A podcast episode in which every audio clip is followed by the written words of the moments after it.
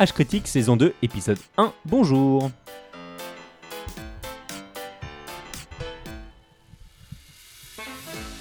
Et aujourd'hui, pour ce nouveau numéro d'un podcast enrichi à l'esprit critique, avec de vrais morceaux d'humour pourri, Et qui fait du bien à l'intérieur. je suis content d'avoir avec moi autour de cette table Adrien, Yahoo Jean Alex, Bonjour Jean.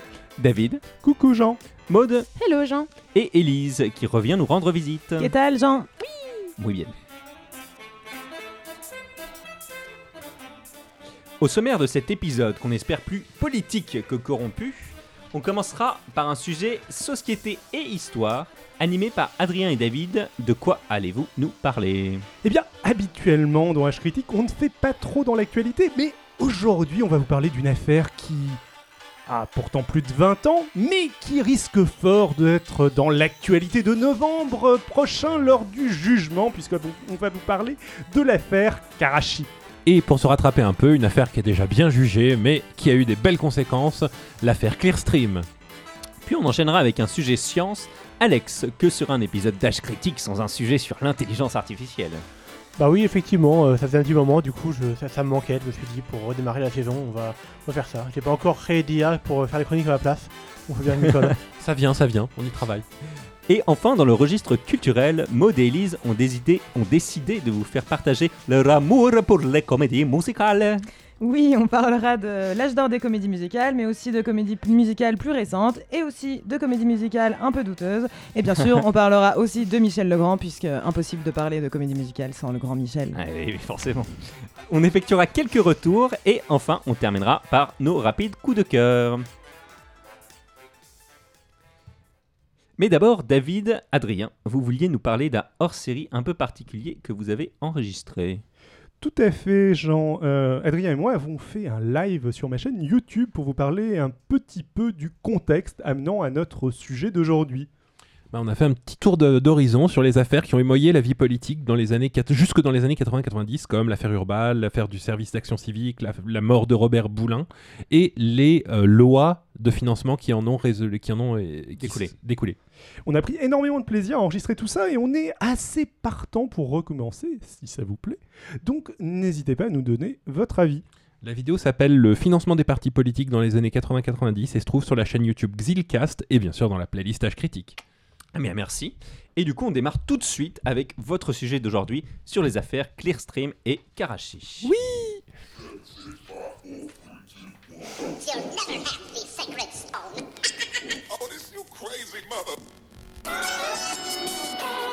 Donc on va commencer par vous parler de l'affaire Karachi et pour vous résumer l'affaire, je vais essentiellement me baser sur le travail d'enquête de Mediapart, euh, sur le livre Le contrat Karachi, l'affaire que Sarkozy veut oublier de Fabrice Lhomme et un tout petit peu sur Karachi, l'enquête impossible de Bernard Cazeneuve, euh, notre ancien Premier ministre. Euh, ce sont à mon sens les meilleures sources sur le sujet, mais je tiens à préciser qu'une analyse complètement différente de l'affaire, à mon avis bidon, est proposée par le journal du dimanche d'Hervé Gattegno et que, bien évidemment, les euh, différents accusés nient tout ça.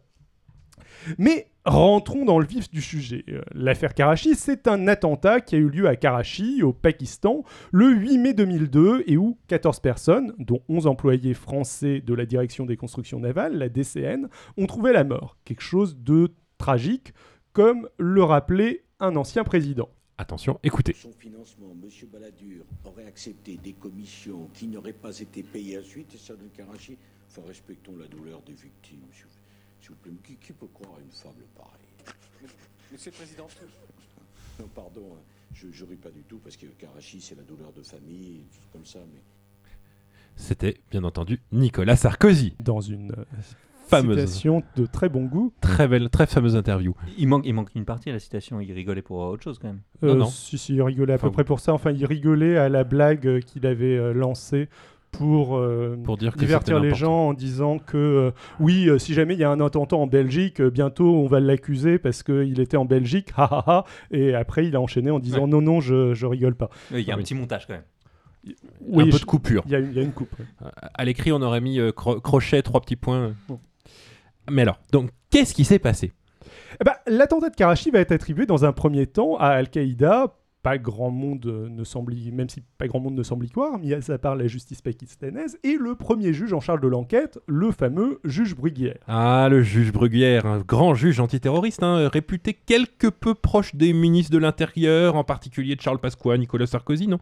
Celui qui a fini par se présenter sur des éle- à des élections sous une liste UMP, je crois. Ouais, exactement. Bon, heureusement, euh, il sera remplacé quelques années plus tard, mais euh, chargé du dossier, il va apparemment complètement s'en remettre à l'enquête menée au Pakistan et suivre les conclusions de la justice pakistanaise. Mais l'attentat va immédiatement intriguer beaucoup de monde, et que ce soit Claude Thévenet, un barbouze employé par la DCN, le général Rondeau, mandaté par Chirac et Villepin, les espions de la CIA ou ceux des renseignements généraux français, à peu près tout le monde va euh, considérer que l'attentat ne peut pas être l'œuvre d'Al-Qaïda et que les coupables désignés, les accusés euh, par euh, la justice pakistanaise, peuvent difficilement avoir réellement causé l'attentat. L'un de ces accusés euh, a avoué avoir mené une opération suicide, mais contre des Américains et non des Français. Euh, presque pareil. Le- les explosifs qui sont censés avoir utilisés tous. sont pas ceux qui ont été utilisés lors de l'attentat. Euh, L'un des euh, coupables euh, a été identifié par un témoin parmi dix inconnus. Ça, c'est bien. Oui, mais euh, alors qu'il est arrivé dans la salle avec une cagoule sur la tête et des menottes au poignet quand le témoin était déjà derrière la vitre sans teint. Oh, quelques petites irrégularités de procédure, on passe après. Bon, je passe, il y en a pas mal d'autres, mais... Mais du coup, si c'est pas Al-Qaïda, c'est qui?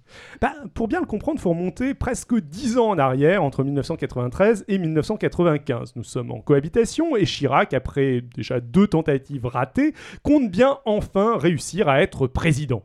Putain, deux ans.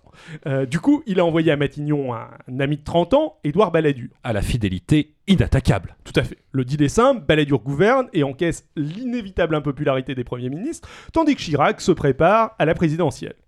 Mais tout va pas exactement se passer comme prévu.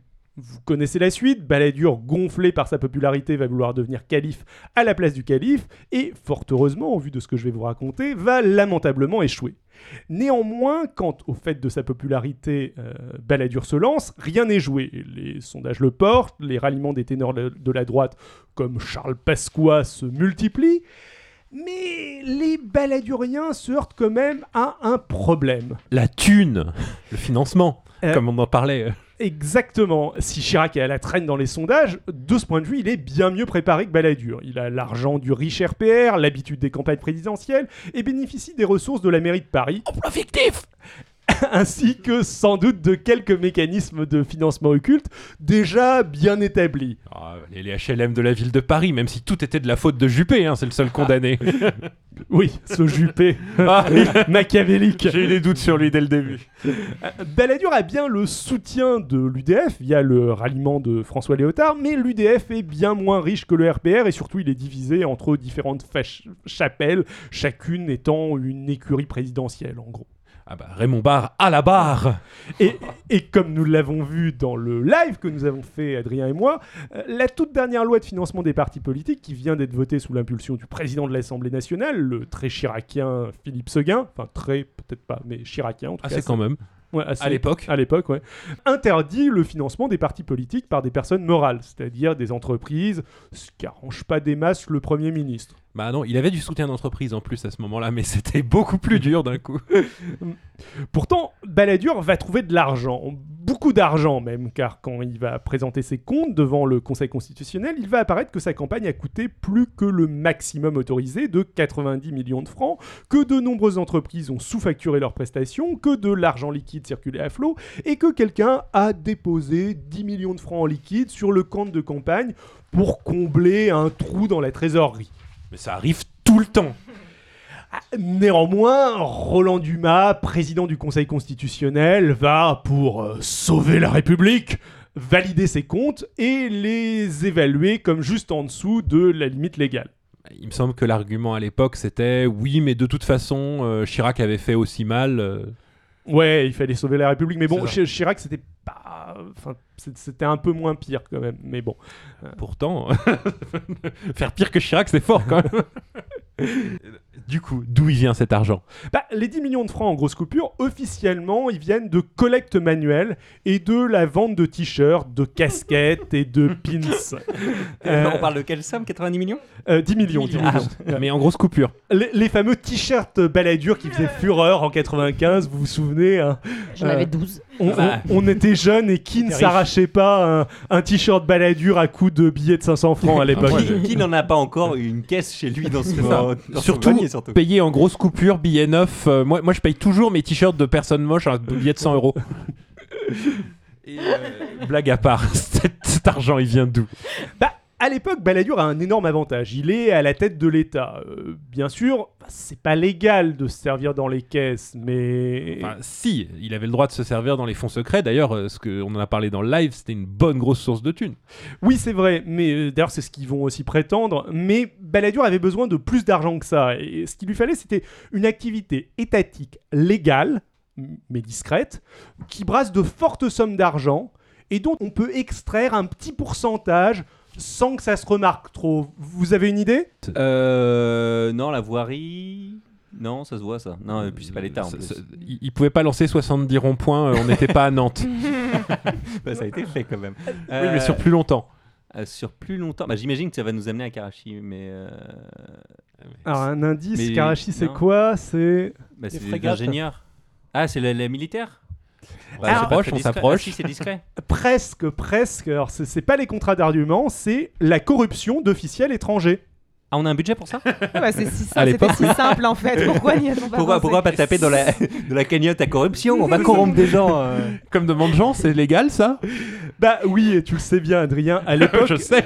l'État français ne sanctionnait pas cette forme de corruption. Chaque commission versée pour corrompre un agent étranger faisait même l'objet d'une déclaration fiscale euh, de la part des entreprises. Ah, en plus, ça donne une déduction. Tu peux échapper Oui, à l'ISF. bah, tu avec le ça. déclares. Ah, C'était ouais. une dépense de ton entreprise légitime. Euh, L'OCDE, hum, l'organisation euh, mondiale, euh, l'organisation de coopération et de développement économique, va interdire ces pratiques dans sa convention qu'en 97. Et il faudra même attendre 2000 voire 2016 avec la loi Sapin 2 pour que ce soit complètement interdit en France. Oui, c'est interdit, mais seulement si jamais on est le 35 du mois et. Non, non, maintenant c'est 100% Ouais, mais- illégal. mais Et ça veut dire euh, que pendant un moment, il y a eu des, des- des trucs comme ça. jusqu'en. bah, en fait, c'était considéré comme un prix pour euh, faire du business à l'étranger. Ouais. On disait euh, le, le monde n'est pas parfait de là-bas, euh, il- s'il faut payer euh, quelque chose. Mais non, en 94, c'est tout à fait ok de corrompre des gens du moment qu'ils sont pas français. Douce France. C'est s'adapter à la culture en même temps des ça, autres. c'était- l'argument. Voilà, ouais. Euh, voilà, mais même à l'époque, la corruption, ça doit quand même être discret. Faudrait pas que les corrompus se fassent pincer chez eux, par exemple. Alors, on, on crée des euh, sociétés écrans et on paye des intermédiaires qui font eux-mêmes la répartition. Une situation idéale pour mettre en place ce que l'on appelle des rétrocommissions. Or, quand Balladur arrive au pouvoir à la faveur de la cohabitation de 1993, il y a plusieurs gros, très gros contrats d'armement. Bah, Il y a d'un côté euh, tout ce qui part vers l'Arabie Saoudite, Mouette, euh, Sola, et puis surtout euh, Sawari 2 qui concerne la vente de deux frégates. Hum, qui est un contrat énorme. Et de l'autre côté, il y a la vente de trois sous-marins au Pakistan, le contrat Agosta, qui exécutait les membres de la DCN quand ils se sont fait assassiner à Karachi. Un contrat dont les négociations avaient commencé en 1992 et étaient bouclées quand Balladur est arrivé au pouvoir. Du coup, comment est-ce qu'il pouvait être responsable si les contrats étaient négociés sous Mitterrand? Bah, euh, si, les négoci- si négociations, presque, ouais, si les négociations étaient bien terminées quand Balladur est arrivé au pouvoir, la version définitive de ces deux contrats n'a été signée qu'en 94. Et coup de bol, les deux ministres en charge de valider ces contrats étaient le deux très fer- euh, fervents balladuriens. D'un côté, euh, le, le jeune loup de la droite de l'époque, le mec qui ira loin, euh, tout le monde en est sûr, euh, le ministre de la Défense, euh, François Léotard, et de l'autre côté, le ministre du Budget, un certain Nicolas Sarkozy. On n'en a plus entendu parler depuis d'ailleurs.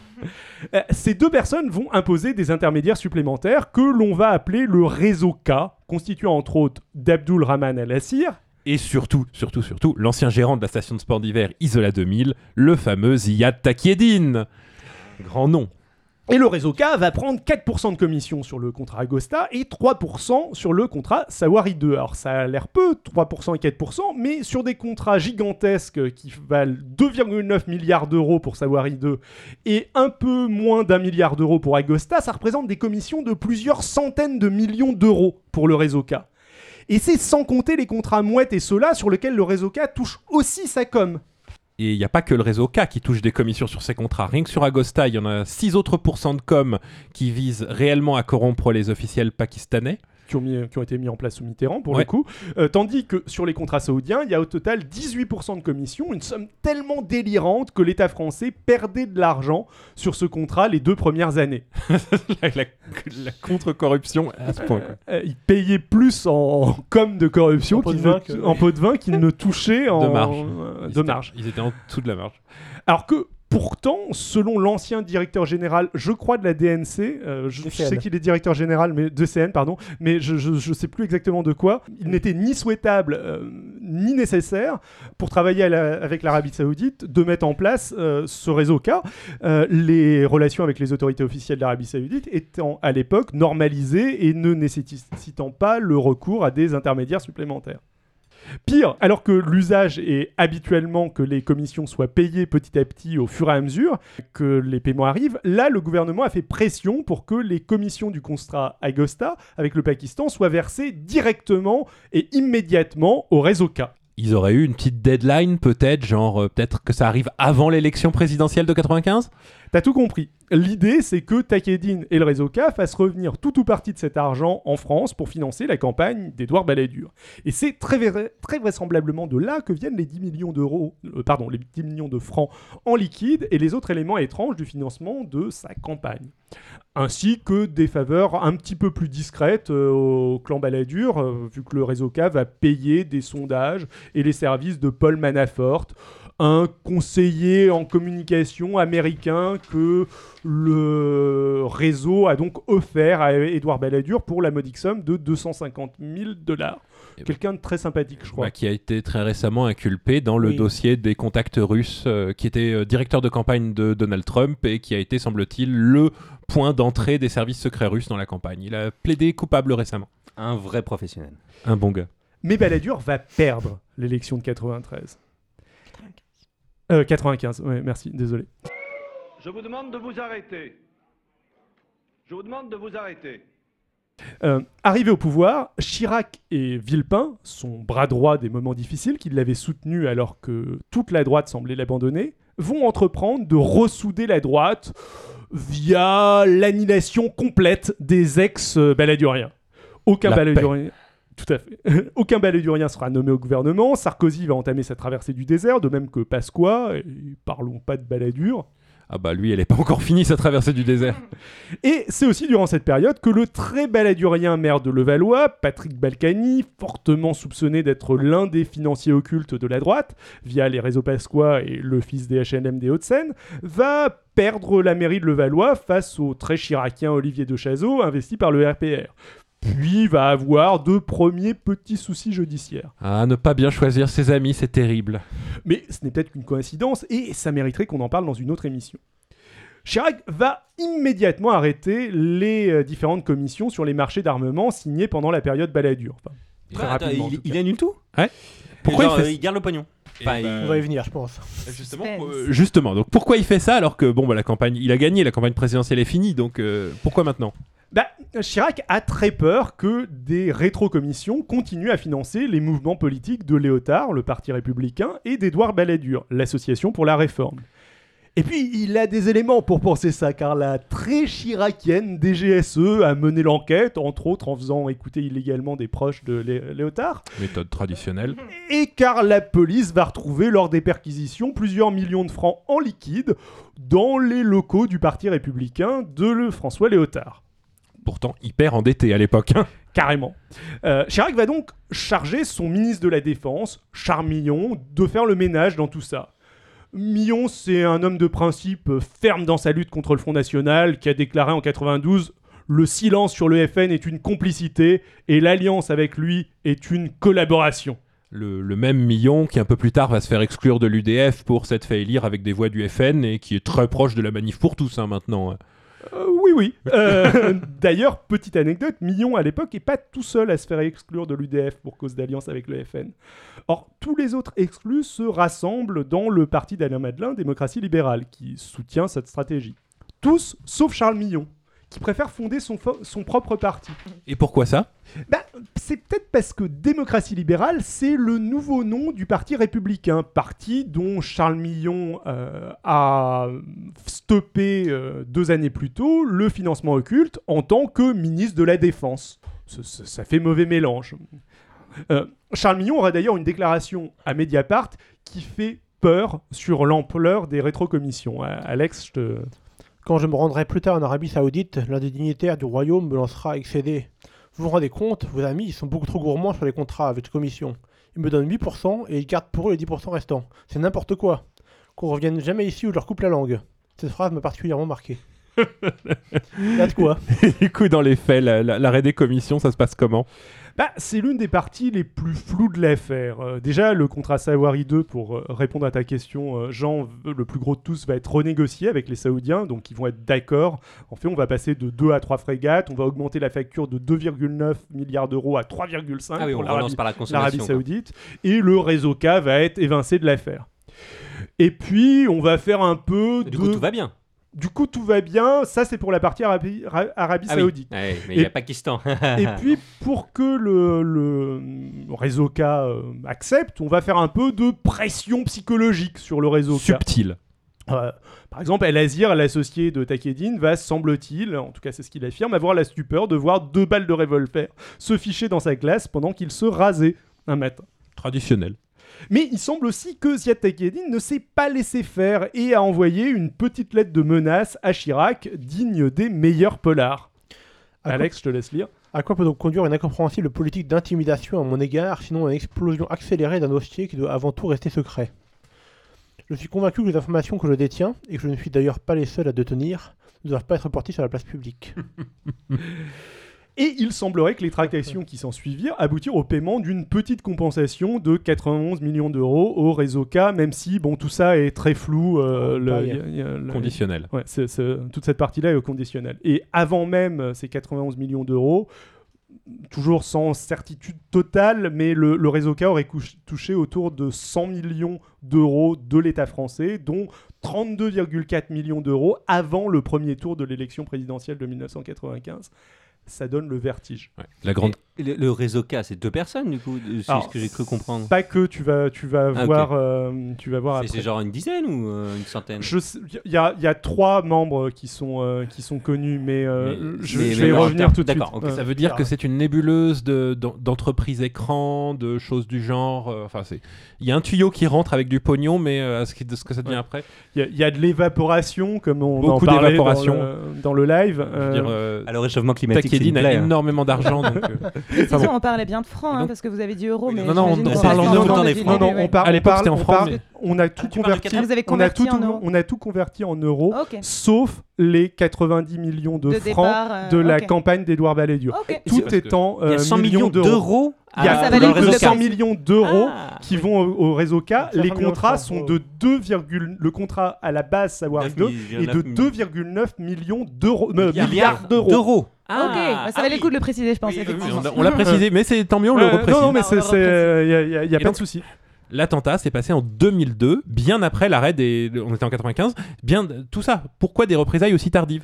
Bah, bonne Mais qui, question. qui représaille du coup? Qui n'a pas été payé? On arrive. Bah, tu- je- justement, euh, mais pour ça, il va falloir que je vous parle d'un autre membre Ah de- non, du réseau K, justement, l'associé saoudien de Takedine, le tchèque Ali Ben Moussalem.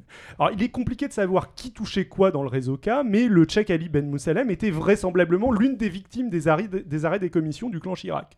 Surtout que les commissions ont été versées avant la pré- en grande partie avant la présidentielle, euh, et, et ne lui étaient donc probablement pas destinées, vu que c'était des commissions qui étaient euh, Qui- destinées à revenir en France. Or, le tchèque Ali Ben Mousselem, que fréquentaient à l'époque les baléduriens, était aussi connu pour être l'un des financiers du terrorisme international. Rien que ça. Ah bah, des- Euh, Il y a une- des notes de la CIA à son sujet. Et par ailleurs, au Pakistan, le 11 septembre est passé par là. Et le nouveau président, il y a eu de l'alternance, euh, et euh, la présidente euh, Benazir Bhutto s'est fait assassiner aussi. Euh, le, nouveau président, Pervez Musharraf, donc, a été pressé par le gouvernement américain de mettre de l'ordre dans l'inter-service intelligence, les services secrets pakistanais, dont les liens avec les talibans étaient déjà connus à l'époque. Pervez Musharraf a donc ordonné l'arrêt du financement des guérillas islamiques pour satisfaire le- les États-Unis. Plein de gens pas contents. Or, ce, qui- ce qu'il se dégage euh, est l'idée que défend Claude Thévenet, donc qui a enquêté sur l'attentat pour le compte de la DCN, euh, c'est qu'une partie des commissions que récupérait euh, le tchèque Ali Ben Moussalem devait atterrir dans les poches des services secrets pakistanais et des guérillas qu'ils soutenaient. Voyant leurs ressources amputées par Musharraf, les services pakistanais, ou en tout cas la frange la plus extrémiste d'entre eux, avec ou non euh, l'accord du Tchèque, ont entrepris de récupérer leurs impayés. Et pour faire ça, ils ont voulu faire un peu de pression psychologique sur la France, comme on dit. Mais, Mhm. euh, Mais euh, à coup d'explosif. mais à, leur fa- à leur façon. Et avec 12 morts. Avec 12 morts. 14 morts. Euh, ouais. hypothèse donc que semble euh, privilégier le juge Marc Trévirdi, qui a remplacé le juge Bruguière et qui cadre beaucoup mieux avec les éléments matériels, puisque les services pakistanais emploient en effet l'explosif utilisé à Karachi et ont tous les moyens d'influer sur la justice pakistanaise. Et donc en fait, euh, ils avaient plus d'argent et du coup ils ont voulu demander davantage à la France en leur disant sinon on va tuer tous vos ils ont ressortissants demandé ce qu'on voulait. Ils ont, ils ont demandé, pas davantage, ils ont demandé ce qui leur était dû, vu que les commissions avaient sauté. Mais je croyais que c'était euh, le pouvoir pakistanais qui avait coupé leur truc, c'était pas la France. Non, mais Alors, la- le pouvoir pakistanais a coupé une autre source de financement, mais du coup, eux étaient. euh, euh, Ah, du coup, ils avaient besoin ils avaient de ce davantage truc, de ce besoin de bonus. thunes, dont ils D'accord, pouvaient ok. davantage on était dans une situation encore plus tendue, quoi. Ouais. Ok, Euh, d'accord. le- Et c'est sans doute pour ça qu'ils ont attendu euh, quelques années euh, et euh, l'alternance, enfin le- la non-alternance euh, finalement, euh, pour refaire pression sur, euh, sur Chirac euh, en 2002. Et, c'est dans ce contexte que débuta, euh, quelques années plus tard, l'affaire Clearstream, dont va vous parler. Mais, Mais du coup, du coup, ils ont vraisemblablement pas été payés. C'est-à-dire qu'il y a des gens qui sont morts pour euh, absolument rien. Ah bah, Alors, euh, a priori, bon, donc là on est dans le hyper, hyper, hyper hyp- hypothétique. Spéculatif. Ouais. Ouais. Euh, C'est- compliqué hein, de savoir. Oui, parce que si jamais ça a été un versement, c'est un versement qui est hautement illégal et euh, par définition Alors, complètement secret. Quoi. a priori, il n'y a pas eu de... le truc Lego secret depuis euh, Ouais. 20 minutes, mais Ouais. bon. Oui, soit, mais bon, a priori, il n'y a pas eu de versement. Le- les discours de Chirac, euh, qui, euh, en mode euh, on va pas se laisser rançonner, etc., de l'époque, euh, semble être, euh, qui, est, euh, qui était du double discours, semble l'indiquer aussi. Euh, et il y a de, des rumeurs disant qu'il y aurait eu euh, une Représailles représailles françaises. française Mais c'est Ah, spéculatif. et, ça, et ça, pour le coup, a- pas. avec une opération homo qui aurait abouti à l'exécution par la France d'un officiel pakistanais. Ok, d'accord.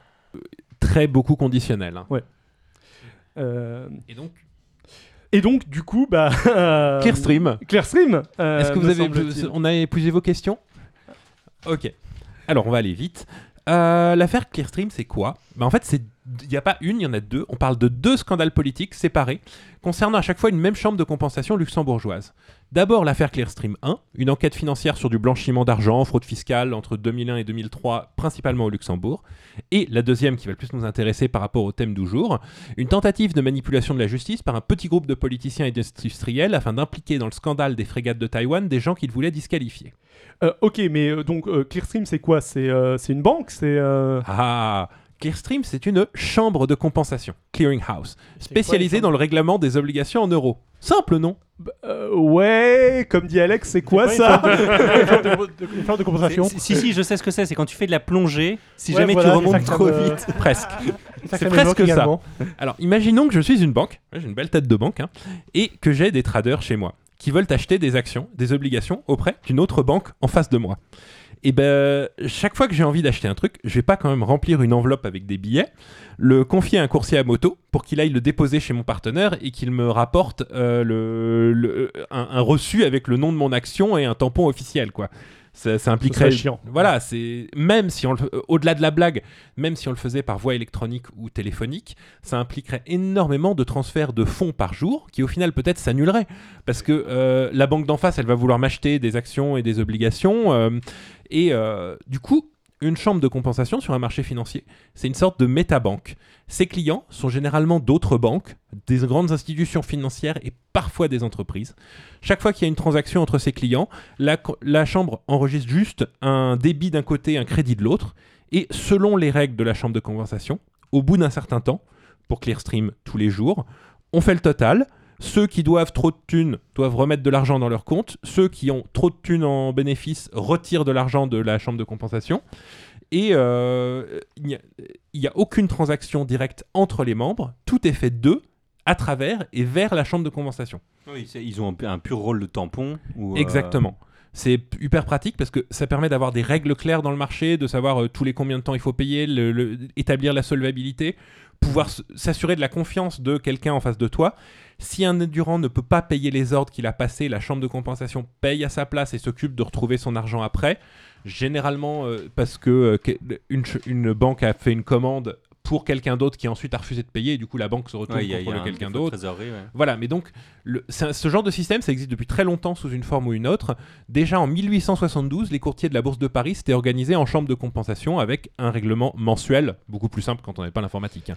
Ok, mais, mais du coup, si les transactions ne se font plus depuis et vers la chambre de compensation et qu'il n'y a plus de lien clair entre ces différents partenaires, euh, il n'y a pas un gros risque que ce soit utilisé genre pour euh, du blanchiment d'argent? Ding ding ding Réponse officielle, bien sûr que non Justement, grâce à une chambre de compensation, toutes les transactions sont proprement concentrées à un seul endroit, avec un grand livre central où tout est bien écrit, qui peut être communiqué, voire même communiqué en permanence aux autorités de surveillance des autorités boursières. Ah bah, C'est même un grand outil de Je- je transparence. trouve- du- du coup, je vous trouve euh, très cynique. euh. Ok, mais officieusement, du coup? Et c'est justement ce qui nous amène en plein dans le premier scandale. Clearstream, c'est l'une des deux plus grosses chambres de compensation du marché européen, créée en 70 par un consortium de banques parce que le seul concurrent, en fait, Euroclear, à ce moment-là, appartenait à euh, JP Morgan, une banque américaine. Et du coup, en 2001, Denis Robert, journaliste d'investigation, publie un livre où il révèle que, à côté des comptes officiels, Clearstream fournit aussi à ses clients la possibilité d'avoir des comptes non publiés, non communiqués aux autorités, donc aux transactions totalement opaques. Et c'était légal ça? Clearstream a essayé d'affirmer que oui, ce qui euh, étrangement en fait est peut-être vrai parce que euh, ça se passait en droit luxembourgeois et que Ah, jusque dans les années 90 luxembourgeois. par exemple le blanchiment d'argent n'est pas illégal en Luxembourg. On se demande bien pourquoi. Ils ont essayé d'affirmer que euh, les comptes non déclarés n'étaient qu'une astuce technique à peine utilisée pour qu'une banque puisse faire des transferts à elle-même enfin des trucs comme ça avec une Ouais, raison Ils un ont trouvé des, petits, des, À l'origine, et, euh, À l'origine, c'était vrai, c'était juste Ouais. une astuce technique interne pour des trucs. ah, mais au bout d'un moment, quelqu'un s'est rendu compte de tout ce qu'on pouvait faire avec et là, ça a complètement explosé. Et donc, Denis Robert s'était fourni une série de listings fournis par d'anciens employés de Clearstream dans, le voyel- dans lesquels on voyait qu'un nombre important d'entreprises majeures s'étaient servi de la chambre de compensation pour arra- arranger toutes sortes de transactions peu avouables. Donc, euh, Unilever, Siemens, toutes les grandes banques françaises, plein d'autres encore. Ah, En quoi ça consiste une, une opération peu avouable? C'est euh, les personnes qui payent, mais ils payent, enfin Unilever, ils Bah, payent par, exemple, par exemple, c'est pour faire sortir de l'argent pour l'envoyer vers des banques russes euh, qui n'ont pas le droit de commercer Ah, avec. c'est pour euh, euh, éviter les embargos. contourner et- les embargos, euh, faire se dissiper de l'argent qui devrait pas être sur un compte peu à peu. euh, Du lobbying peut-être aussi? Potentiellement du lobbying, mais ça je n'ai pas d'informations. Mais, Mais euh, du coup, ils financent des partis politiques, enfin, c'est ça l'idée? Ou des organisations privées? Mais c'est- pas, pas sûr. Oui, on ne oui, sait oui. pas, c'est- une blanchisseuse qui permet de faire. de- en fait, Ah le, but, c'est de faire disparaître. disparaître, mais on sait pas ça dans a quel été but. utilisé euh, le euh, de envoyer des commissions euh, vers des pays euh, peu regardants enfin c'est c'est plein de choses et euh, donc euh, un procès pour blanchiment d'argent et escroquerie fiscale a été mené au Luxembourg qui a fini par un non-lieu en 2004 donc euh, à cause de manque de preuves, paraît-il, mais aussi surtout parce que, donc, comme je vous ai dit, jusque dans les années 90, c'était pas illégal et non rétroactivité. Et beaucoup la, justice luxembourgeoise a, eu, dans sa grande sagesse, laissé filer la prescription sur les trucs les plus chiants. C'est le.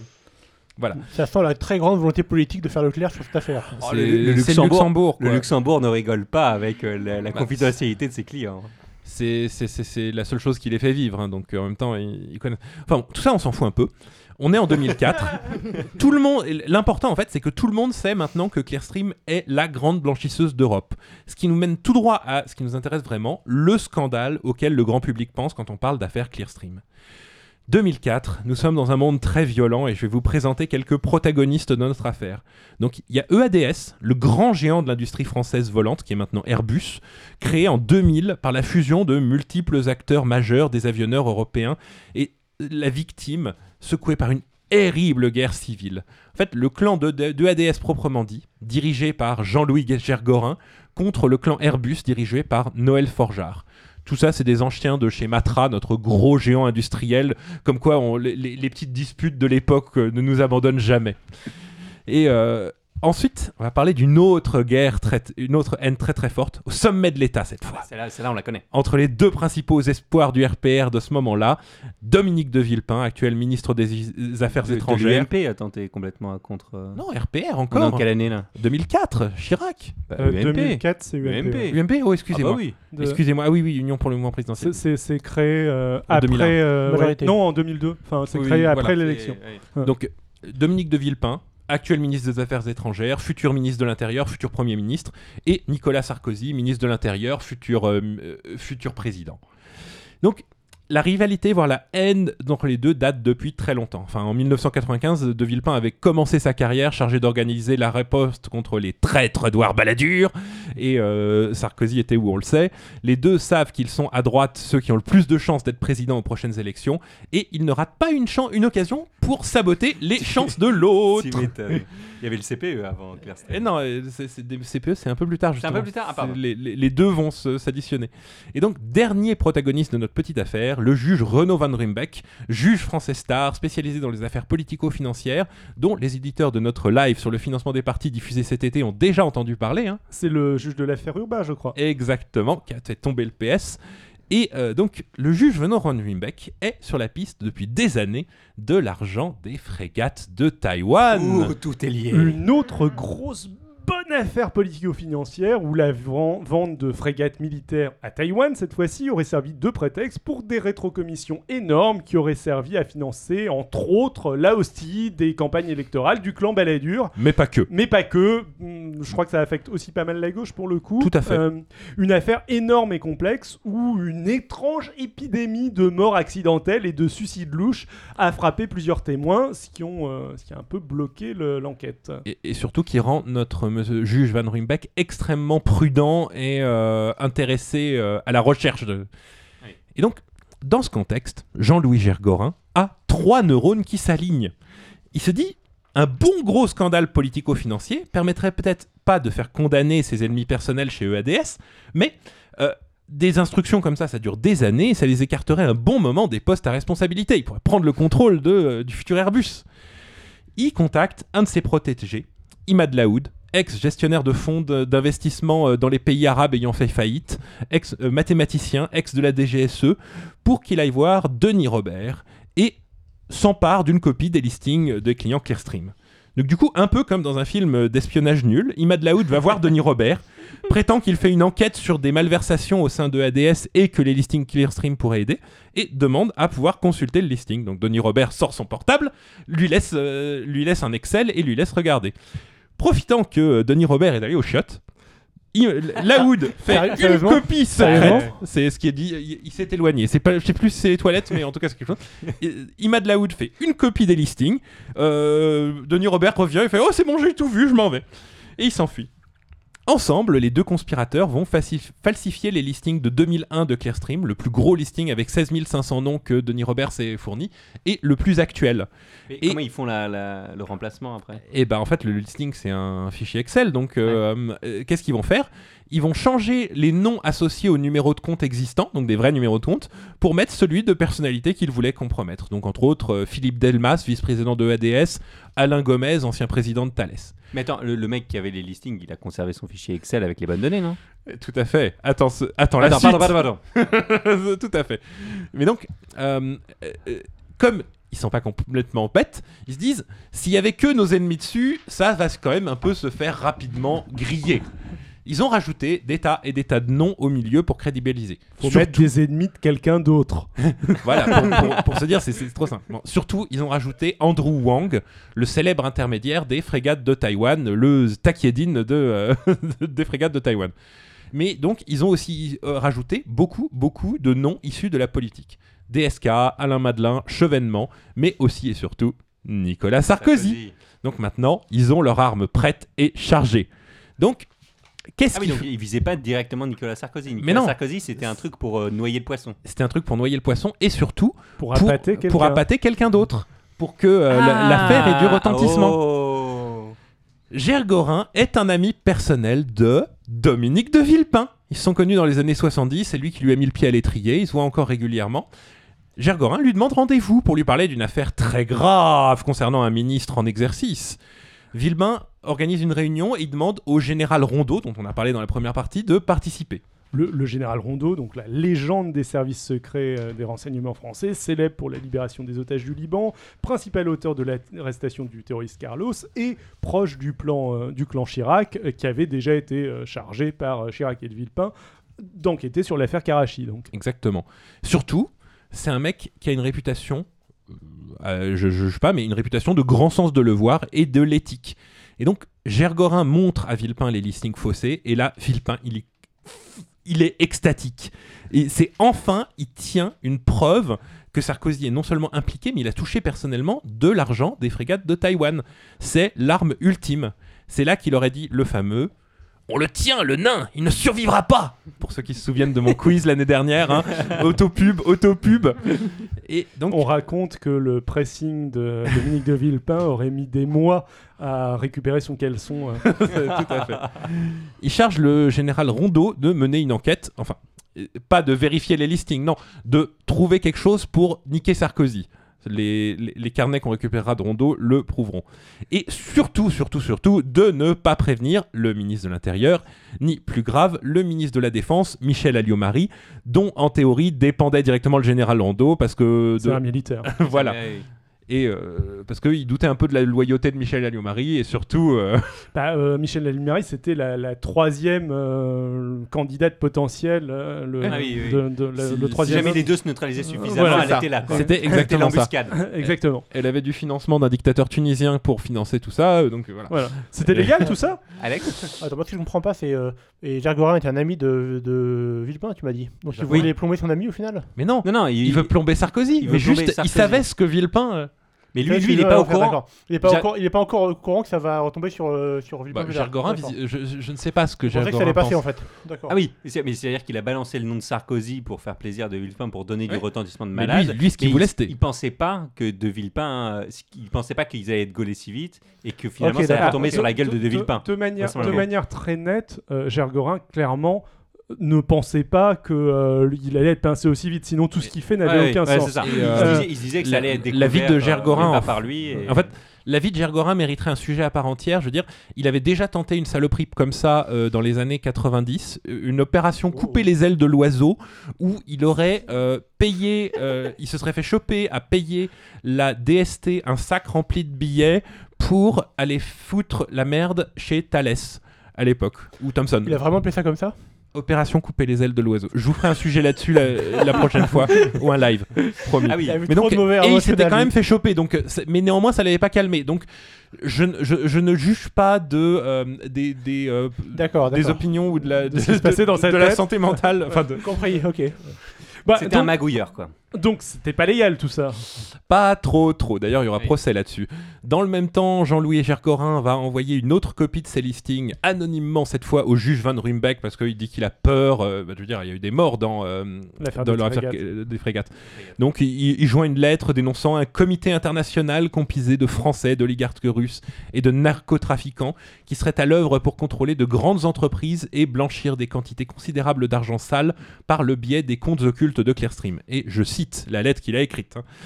Tout ça, euh, donc, Runbeck est fasciné, mais euh, donc, comme je dis, il y a eu des morts, il est extrêmement prudent et euh, il mène son enquête. Tout ça prend beaucoup trop de temps pour De Villepin. hein. On raconte qu'il tournait en rond dans son salon et qu'il avait tracé un fossé de- d'un mètre cinquante. Exactement. il contacte donc, il- Yves décide de passer à la vitesse supérieure, il contacte donc son ami Franz Olivier Gisberg, Gisbert, directeur du Point. Il lui fait passer la lettre envoyée à Rumbeck et les listings euh, Clearstream, à charge de tout publier. Fogg, Se bidonner. Les listings listing, les listings bidonnés. bidonnés. Fogg a de gros doutes. le, le, euh, Tout le Ah monde. bah, tu, re- tu reçois un truc de, de, de Villepin qui dit Ouh, ouais, Sarkozy, c'est qu'un méchant. Non, non, mais C'est sûr que- Mais Villepin lui assure personnellement qu'il a tout vérifié, qu'il a des sources concordantes et il le pousse, pousse, pousse à publier. Et bah, quand le ministre des Affaires étrangères te dit ça, hein, euh, tu le crois. Du coup, l'affaire sort publiquement en juillet 2004. C'est euh, globalement, c'est uniquement à ce moment-là que Villepin prévient le Premier ministre Raffarin que un article va sortir mettant un- en cause un ministre de son gouvernement. Notez bien la voix passive. hein. Sarkozy, qui s'en doutait un peu, mais découvre par la presse que son nom est cité dans les listings, et c'est là qu'il aurait eu la phrase magnifique et célèbre Le salopard qui a inventé et monté cette affaire, il finira monter ça, un croc de boucher.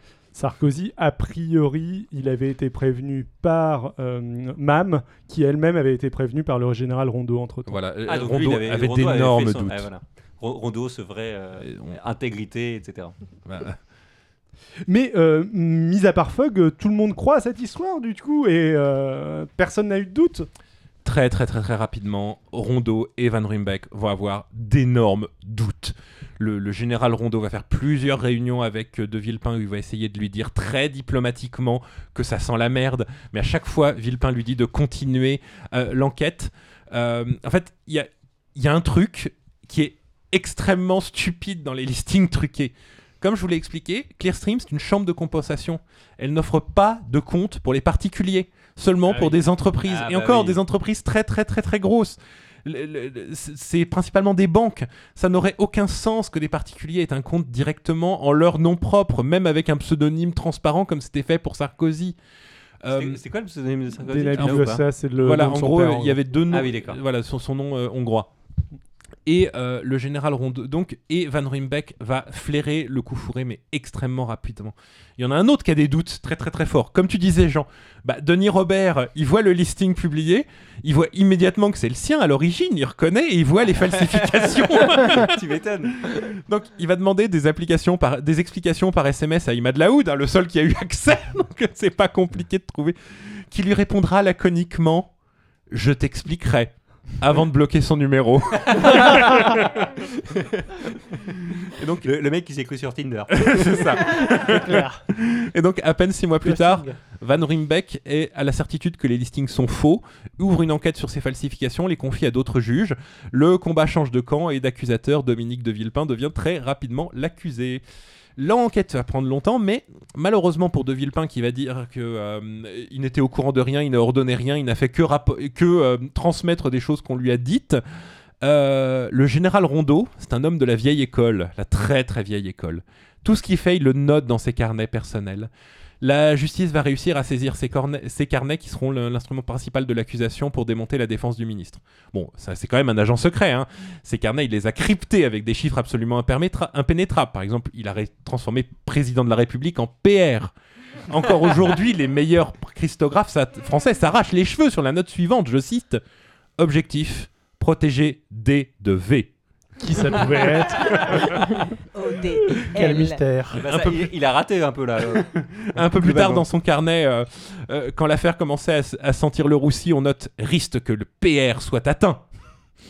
Voire, on a aussi retrouvé cette citation directe de De Villepin, Tu veux dire de D de V? Pardon, de D de V. Si nous apparaissons, le PR et moi, nous sautons. Ah oui. Donc, Bon, du coup, quelles ont été les conséquences de ces affaires? Les conséquences, on les connaît. Les espoirs présidentiels de Villepin sont torpillés en plein vol. Euh, Sarkozy sort de tout ça avec une réputation de l'homme qu'on a voulu abattre.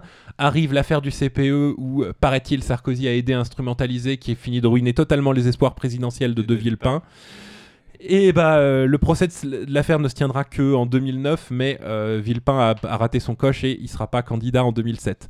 Jean-Louis Gergorin sera reconnu coupable de dénonciation calomnieuse. Il dira qu'il va tout mettre sur le dos de, de Villepin. Il dira qu'il a entièrement agi sous les ordres de De Villepin, mais ça ne passera pas trop.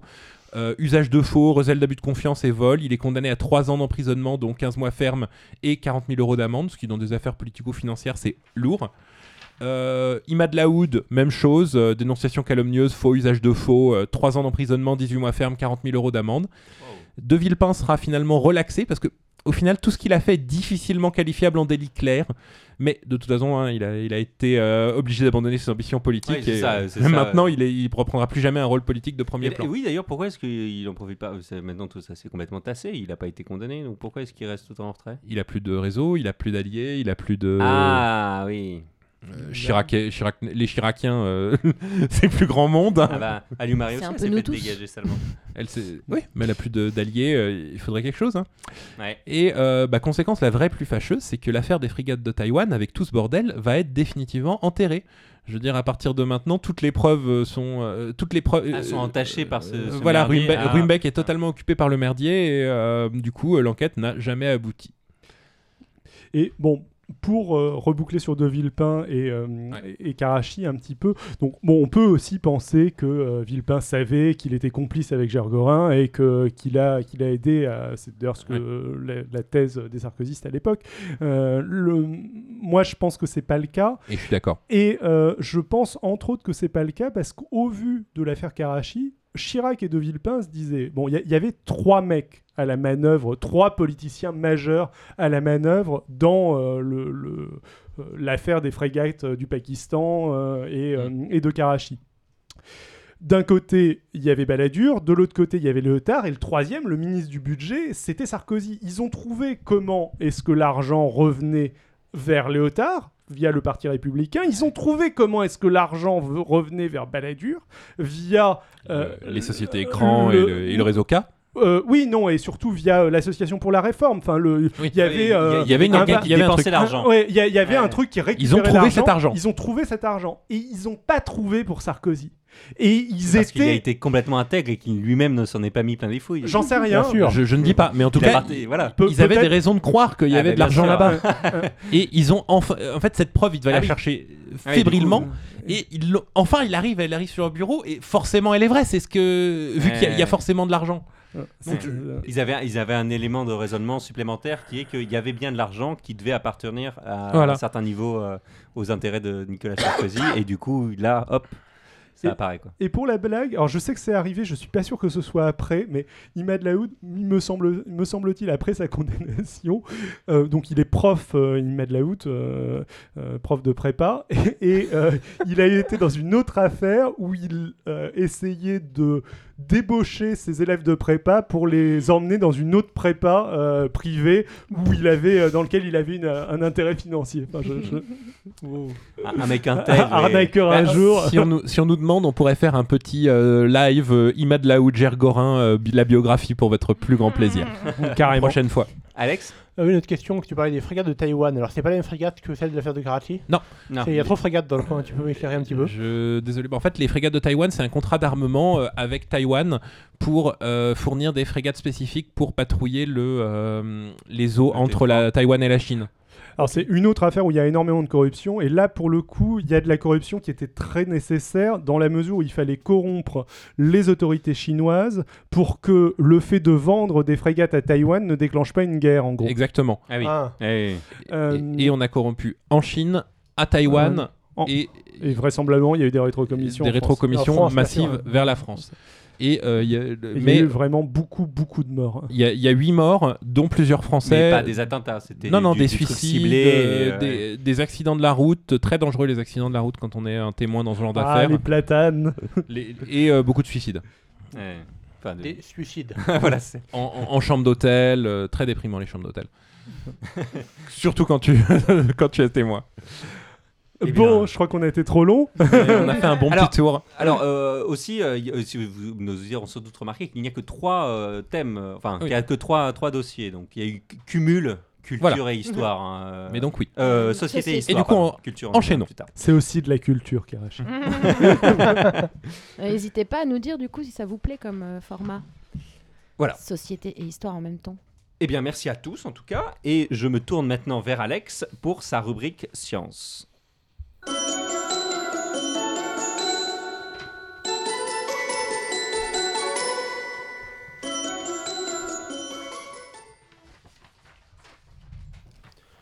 Oui, bonjour. Donc euh, aujourd'hui, je reprends, comme je le disais, mes habitudes euh, pour vous parler d'algorithmes et d'intelligence artificielle. Et plus précisément, donc aujourd'hui, je vais vous parler d'un ensemble de techniques que j'utilise pas mal de mon travail, euh, moi, et dont on parle assez peu comparé à d'autres. Ce, ce dont je vais vous parler donc, c'est ce qu'on appelle les algorithmes évolutionnistes ou évolutionnaires, les deux s'emploient. Alors, qu'est-ce que c'est que ça, les algorithmes évolutionnaires? Eh bien, déjà, pour la plupart, il s'agit l'algorithme d'optimisation. Alors, qu'est-ce que c'est que l'optimisation? Euh, C'est un domaine de maths, euh, des maths appliquées. J'en ai déjà parlé euh, dans l'épisode 5 de la saison 1. Alors, l'optimisation, il y a plusieurs sens du mot. hein. Là, ce que je parle, c'est effectivement en tant que maths. C'est pas, euh, c'est un autre sens en informatique, notamment, quand on optimise des programmes. C'est pas du tout la même chose. Enfin, c'est lié, mais voilà. Donc, je vous invite à étudier, écouter cet épisode, épisode 5, saison 1, si vous l'avez pas fait. Pour résumer, c'est un domaine donc des maths appliquées qui s'intéresse à trouver des méthodes pour résoudre automatiquement des problèmes qui peuvent être décrits par maximiser ou minimiser une fonction. Mhm. Ça semble un peu abstrait comme ça. Pour donner quelques exemples, euh, un exemple très classique, vous avez un ensemble de villes reliées par des routes et vous voulez planifier un itinéraire qui permette de toutes les visiter le plus vite possible. Donc il faut trouver l'ordre dans lequel les visiter qui minimise le temps ou la distance parcourue. Ça, c'est un problème d'optimisation très classique. C'est le problème du voyageur de commerce.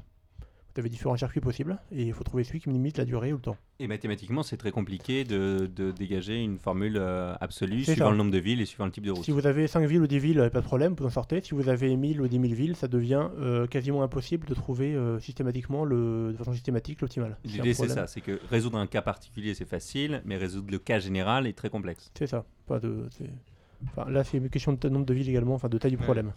Une question de complexité algorithmique, je ne vais pas entrer les détails, mais c'est. euh, c'est- Bon, pouvez regarder un petit peu le problème du voyageur de, de voyageur de commerce en ligne. Bon, plus proche des mathématiques de recherche à moi, moi je fais de la robotique, comme je, le- je le rappelle. Je pourrais citer la marche pour un robot. Vous avez un robot, bon alors un vrai robot, ou alors une simulation de, de robot informatique, un peu comme un jeu vidéo d'un robot qui, qui jouerait tout seul, euh, qui a des pattes articulées, qui sont actionnées par des moteurs, et vous pouvez contrôler ces moteurs. Et le but est de faire avancer le robot en le faisant marcher le plus vite possible. Voilà, évidemment, si vous ajoutez les pattes au hasard n'importe comment, le robot va faire n'importe quoi, il va tomber, il va se renverser, etc. Donc il faudrait trouver là pour le coup la démarche, la façon de marcher qui maximise la vitesse de déplacement. Un autre exemple pour montrer qu'il n'a rien à voir avec euh, l'IA, euh, c'est euh, c'est, par exemple la conception d'antennes radio. Alors pourquoi antenne radio? Euh, Quand on veut concevoir une antenne radio, ça a une certaine forme, et en fait la forme a une importance suivant la, longueur d'onde qu'on veut transmettre, suivant qu'on veut une antenne qui est directionnelle, qui met une direction particulière, au contraire qui met dans toutes les directions. Euh, tout cela, il faut qu'elle ait une forme spécifique. Et euh, pour être efficace, c'est très difficile à calculer, c'est de la physique compliquée. Et euh, donc on cherche, à on cherche à trouver en fait la forme d'antenne qui permet de maximiser son efficacité, c'est-à-dire son gain, sous certaines contraintes. Donc si j'ai donné ces trois exemples-là, c'est parce que c'est trois cas où les algos évolutionnistes ont été utilisés avec succès. Notamment pour cette histoire d'antenne dont je parlais qui paraît un peu étrange. Bah, de la pratique, il y a une sonde de la NASA qui a embarqué une antenne qui a été conçue par Evolution. Ok, alors du coup, maintenant que tu nous as expliqué pourquoi c'était important, enfin, le, le- comment ça marche? Alors comment ça marche? Bon, si on qualifie ces algorithmes d'évolutionnistes ou évolutionnaires, toujours pareil, les deux existent, euh, c'est bien sûr qu'ils ont des similarités avec l'évolution des êtres vivants. Donc c'est ce qu'on appelle, ça fait partie des techniques comme dit bio-inspirées, c'est-à-dire inspirées du vivant, en l'occurrence de l'évolution du vivant. Euh, donc là, en l'occurrence, on va s'intéresser à trois concepts fondamentaux de l'évolution. Il y a la notion de population et il y a les principes de variation et de sélection. Donc qu'est-ce que c'est que tout ça? La notion de population, c'est tout simplement que quand on s'intéresse à, l'évolution euh, naturelle, je veux dire, dans dans la nature, on ne s'intéresse pas à un être vivant à la fois, on s'intéresse à une population, c'est-à-dire un ensemble d'êtres vivants qui vont ensemble vivre, mourir, se reproduire. La variation, donc, c'est l'idée que bah, dans cette population, les êtres vivants, donc ils se reproduisent, et leurs descendants, ils ressemblent à leurs parents, mais ils sont différents. Ces différences, elles sont produites notamment par des mutations aléatoires, et aussi pour leur production sexuée, par exemple par le croisement. Le- on va faire des mélanges entre les deux parents. Et enfin, donc il y, a- à la fois une similarité avec les parents et des différences. La sélection, c'est l'idée que selon les différences en question, certains des descendants qui sont mieux adaptés à l'environnement vont survivre et se reproduire davantage que d'autres. Ça, c'est la fameuse sélection naturelle. Donc, quel est le rapport entre tout ça et l'optimisation? Ça paraît euh, assez loin pour le moment. Bah, c'est qu'on peut dire que l'évolution, en quelque sorte, optimise le vivant pour survivre et se reproduire. La comparaison là, c'est limite parce qu'on ne peut pas vraiment dégager une valeur qui serait systématiquement optimisée par, euh, par l'évolution. La sélection naturelle, c'est très compliqué, ça dépend de beaucoup de choses. Euh, Il y a la capacité d'accès à des ressources limitées, on peut être en compétition pour les ressources, il y a des, la prédation. Euh, Il y a des métabolismes plus ou moins efficaces, le mode de production varie également. Enfin, il y a beaucoup de facteurs qui sont inter- interdépendants. Et en conséquence, on ne peut pas vraiment dire que l'évolution naturelle optimiserait quelque chose de particulier. Elle n'a pas de but ob- d'objectif. Mais rien ne nous empêche de nous reprendre de façon simplifiée des principes similaires pour nous faire évoluer des systèmes artificiels vers un but, un objectif qu'on va fixer nous. Donc si on reprend les trois points que j'ai dégagés. En ce qui concerne la population, ça veut dire qu'on va considérer, alors nous, bon, pas des êtres vivants, mais des solutions possibles à un problème. Et donc on va avoir non pas une solution à la fois, mais à un moment donné considérer un ensemble de solutions. Par exemple, plusieurs itinéraires entre les villes euh, qu'on veut visiter rapidement, plusieurs façons de faire marcher un robot, plusieurs formes d'antennes, etc. Donc je sais pas, ça peut être un certain nombre. Là, j'utilise, euh, quand dis ça, généralement, c'est de l'ordre de euh, une centaine d'individus à la fois. Ça peut être plus, ça peut être moins. Mais souvent, c'est autour de ces nombres-là. Et donc au départ, on va géné- initialiser ça aléatoirement, en générant un certain nombre de solutions aléatoirement. Ah, c'est-à-dire que ça, ça fait le taf, mais euh, de manière longue, euh, de manière euh, Les avec beaucoup solu- de distance. Au début. Les solutions Ouais, au aléatoires, début. Ça veut dire les elles solutions font le aléatoires. taf ou elles le font pas du tout. Je veux dire, si jamais une solution Ah aléatoire, bah, ty- typiquement ça dépend du problème. Une Ouais. solution aléatoire pour le voyageur du commerce, ça va juste être très très lent. Ça va être un circuit qui est absurde. Ouais. On va dire faire tour de France, on va d'abord aller euh, à Paris, puis à Bordeaux, puis à Lille, puis à Marseille par exemple. D'accord. Euh, C'est une solution, mais euh, c'est une solution qui est très mauvaise. Pour le robot, bah, ça va être un truc qui aligne les pattes de tous les sens n'importe comment, du coup il va pas marcher, il va se, il va se, il va se retourner, il va faire n'importe quoi. Enfin, généralement il va rien faire. Il y en a quelques-uns qui temps vont marcher un petit peu. Et pour le- l'antenne, être une antenne pourrie qui, euh, qui émet très mal. Et donc pour la sélection, on va donc évaluer d'abord toute notre population justement selon le critère qu'on va optimiser. On va calculer la longueur des chemins, calculer, euh, regarder si le robot marche vite ou non, euh, regarder euh, si l'antenne est efficace ou non, etc. Donc calculer ça pour donner en fait une note, un score à toutes les solutions. Et donc pour la sélection, on va faire quelque chose de beaucoup plus simple que la sélection naturelle. On va simplement garder, euh, enfin sélectionner certaines solutions et rejeter d'autres selon le score qu'ils ont obtenu. On va faire plutôt un concours à la française. C'est ça. Alors ça peut être aussi bête que ça. On garde les N meilleurs et on détruit les autres. Ça c'est très, c'est très basique. Mais on peut aussi avoir des modes de sélection un peu plus complexes qui vont laisser une, euh, qui vont être plus stochastiques, plus aléatoires, euh, qui laissent à tous les individus une chance d'être sélectionnés, euh, même si jamais ceux qui sont meilleurs, qui ont un score plus élevé, le seront plus souvent. mhm. Euh, ça dépend, ça c'est des, bon, c'est des stratégies différentes. Euh, et ensuite pour la variation, qu'est-ce qu'on va faire? Bon, On va garder, on va prendre les individus qu'on a sélectionnés, donc on a gardé parce qu'ils étaient bons. On va les copier, les modifier un petit peu. Par exemple, intervertir deux villes au hasard dans l'itinéraire, ou bien rallonger ou raccourcir légèrement la longueur de l'antenne. Et on peut aussi faire des croisements, des mélanges entre deux individus sélectionnés. Et donc ces individus qu'on a copiés et modifiés un petit peu aléatoirement, ça, ça nous fait une nouvelle population, et on va à son tour l'évoluer, enfin l'évaluer, je veux dire, sélectionner des parents, les copier, les modifier, ainsi de suite, jusqu'à ce que l'évaluation nous donne des valeurs satisfaisantes. C'est-à-dire qu'à chaque fois, on va garder les meilleurs, enfin surtout les meilleurs, les copier, les modifier un petit peu, en espérant trouver des choses qui vont être encore meilleures. Et dans le tas, il y en a qui seront pires, il y en a qui seront à peu près aussi bons, et il y en a qui seront encore meilleurs. Ok. David? Mais euh, du coup, tu nous as dit qu'il y avait beaucoup de techniques d'opti- d'optimisation. Quels sont les avantages de, de celle-là? Bah, comme toujours, il y a des avantages et des inconvénients. Il y a effectivement beaucoup, beaucoup de techniques d'optimisation qui existent. Euh, un gros avantage, c'est les techniques que j'ai décrites, c'est leur souplesse. C'est-à-dire que tout ce qu'on a besoin pour les faire marcher, c'est un moyen d'évaluer les solutions et une façon de modifier les solutions aléatoirement pour faire la variation. Donc comment sélectionner, comment évaluer, enfin comment varier. Et c'est pour ça que là, j'ai parlé après de la même méthode générique qui peut être utilisée pour des choses aussi variées que euh, créer des antennes ou faire marcher des robots. Et à l'inverse, beaucoup de techniques d'optimisation classiques sont très efficaces, mais s'appliquent à des, certains problèmes qui des propriétés très spécifiques, notamment des propriétés mathématiques, euh, que que tous les problèmes ne partagent pas. Un autre avantage aussi, c'est que ces méthodes d'évolution euh, sont très adaptées à ce qu'on appelle l'optimisation multi-objectif. C'est-à-dire parfois, on veut optimiser en même temps pour plusieurs objectifs qui sont contradictoires. Par exemple, pour le robot qui marche, bah, on a envie qu'il marche le plus vite possible, mais aussi qu'il consomme le moins d'énergie possible. Et l'antenne, j'imagine qu'elle soit la plus petite possible et la plus efficace. On pourrait vouloir faire des choses comme ça, par exemple. Euh, typiquement aussi dans tous les trucs où c'est euh, concevoir un produit, concevoir un machin, euh, bah, on veut que le truc soit efficace et on veut aussi qu'il soit peu coûteux. Donc on va avoir souvent un critère de coût, on va réduire le coût. Mhm. Et donc généralement les techniques classiques, elles- bah, il y en a certaines qui marchent en multi-objectif mais d'autres non. Les algos évolutionnistes, comme ils travaillent sur une population, on peut facilement faire en sorte, en fait, euh, bon je ne rentre pas dans les détails, mais qu'ils vont générer une population de compromis intéressants entre ces objectifs. Par exemple, bon, là une marche, euh, une marche lente mais qui serait très économe en énergie, et une autre qui serait plus rapide mais beaucoup plus coûteuse. Ah oui, Et donc, un certain nombre de compromis entre les deux. ensuite, suivant ça. le cas euh, réel. Tout à fait. On peut utiliser l'une ou l'autre suivant ce qu'on veut faire. Et pareil, on pourrait imaginer des produits qui sont euh, cheap mais euh, un peu pourris et des produits qui sont de bonne qualité mais euh, très durs à faire. Enfin voilà. Mhm. On, a directement un ensemble de compromis qui sont, euh, qui sont valables. Mhm. Ah oui, on apporte, on nous fournit en fait la, la différence, c'est qu'au lieu d'avoir une solution, d'avoir étudié à fond une solution, Alors on a généralement, déjà un panel quoi. les solutions, le truc mon objectif, c'est de faire faire une, en fait, un point entre les deux objectifs et ça va fournir souvent un seul compromis, Eh oui. qui est euh, qui part dedans, euh, qu'on peut ajuster, mais un seul à la fois. Oui. Alors ensuite, par contre, le principal inconvénient de cet algorithme-là, c'est qu'ils sont assez lents. Lents, ça veut dire quoi? Ça veut dire notamment qu'ils demandent de générer et d'évaluer beaucoup, de solutions euh, par rapport à, d'autres. Et évaluer des solutions, ça peut être coûteux en temps de calcul, que généralement c'est euh, c'est fait en simulation ou sur informatique. Euh, et d'autres méthodes moins générales, généralement, sont plus efficaces. C'est un peu un trade-off classique d'ailleurs, euh, enfin un compromis. Euh, si on est très général, on est moins efficace, et si on a, euh, plus on a finalement de connaissances de notre problème qu'on peut mettre dans notre, dans, dans notre algorithme, euh, plus il est efficace. Mais donc finalement, le- les, les algos évolutionnistes, c'est un peu comme un couteau suisse. Il y a beaucoup de situations où c'est utile, ça peut faire le boulot.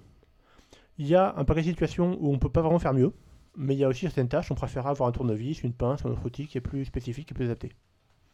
Ok. Mais c'est quand même très utile pour plein de choses. Eh ben, euh, merci beaucoup. Est-ce que, quelqu'un a des questions sur le sujet? Non? Je profite pour, euh, pour préciser que euh, David fait aussi un podcast qui s'appelle Vie artificielle et je pense qu'il a parlé de ce genre de sujet euh, amplement là-dedans également. Carrément, bah, merci, merci pour la promo. On a le temps pour une petite question? Vas-y, vas-y. Oui. Comment on fait, Alex, pour éviter les problèmes d'optimum local? Qu'est-ce que c'est qu'un problème d'optimum local? On se calme deux minutes. Mais laissez Alex expliquer. Alors c'est un petit peu compliqué effectivement. Euh, L'idée c'est que parfois on va trouver euh, avoir une solution euh, qui est bonne, sachant qu'il existe une solution qui est encore meilleure, mais qui est très différente de la solution qu'on est en train de considérer.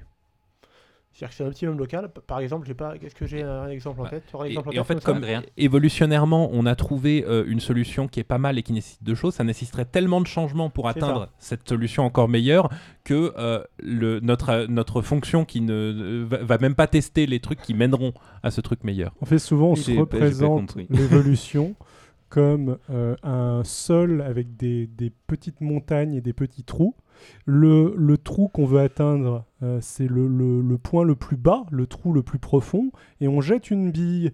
Et de temps en Ah, temps, on il y, a des converge. petits- il y a des petites Ah oui. vallées dans lesquelles la bille se coince, alors qu'on aimerait qu'elle aille euh, tout au fond. Qu'elle aille regarder dans le trou du- du voisin, mais Ouais, pour ça, ça. elle doit remonter une, euh, une montagne. J'ai un exemple par exemple. mettons- qui me viennent à mettons qu'on c'est veuille, horrible.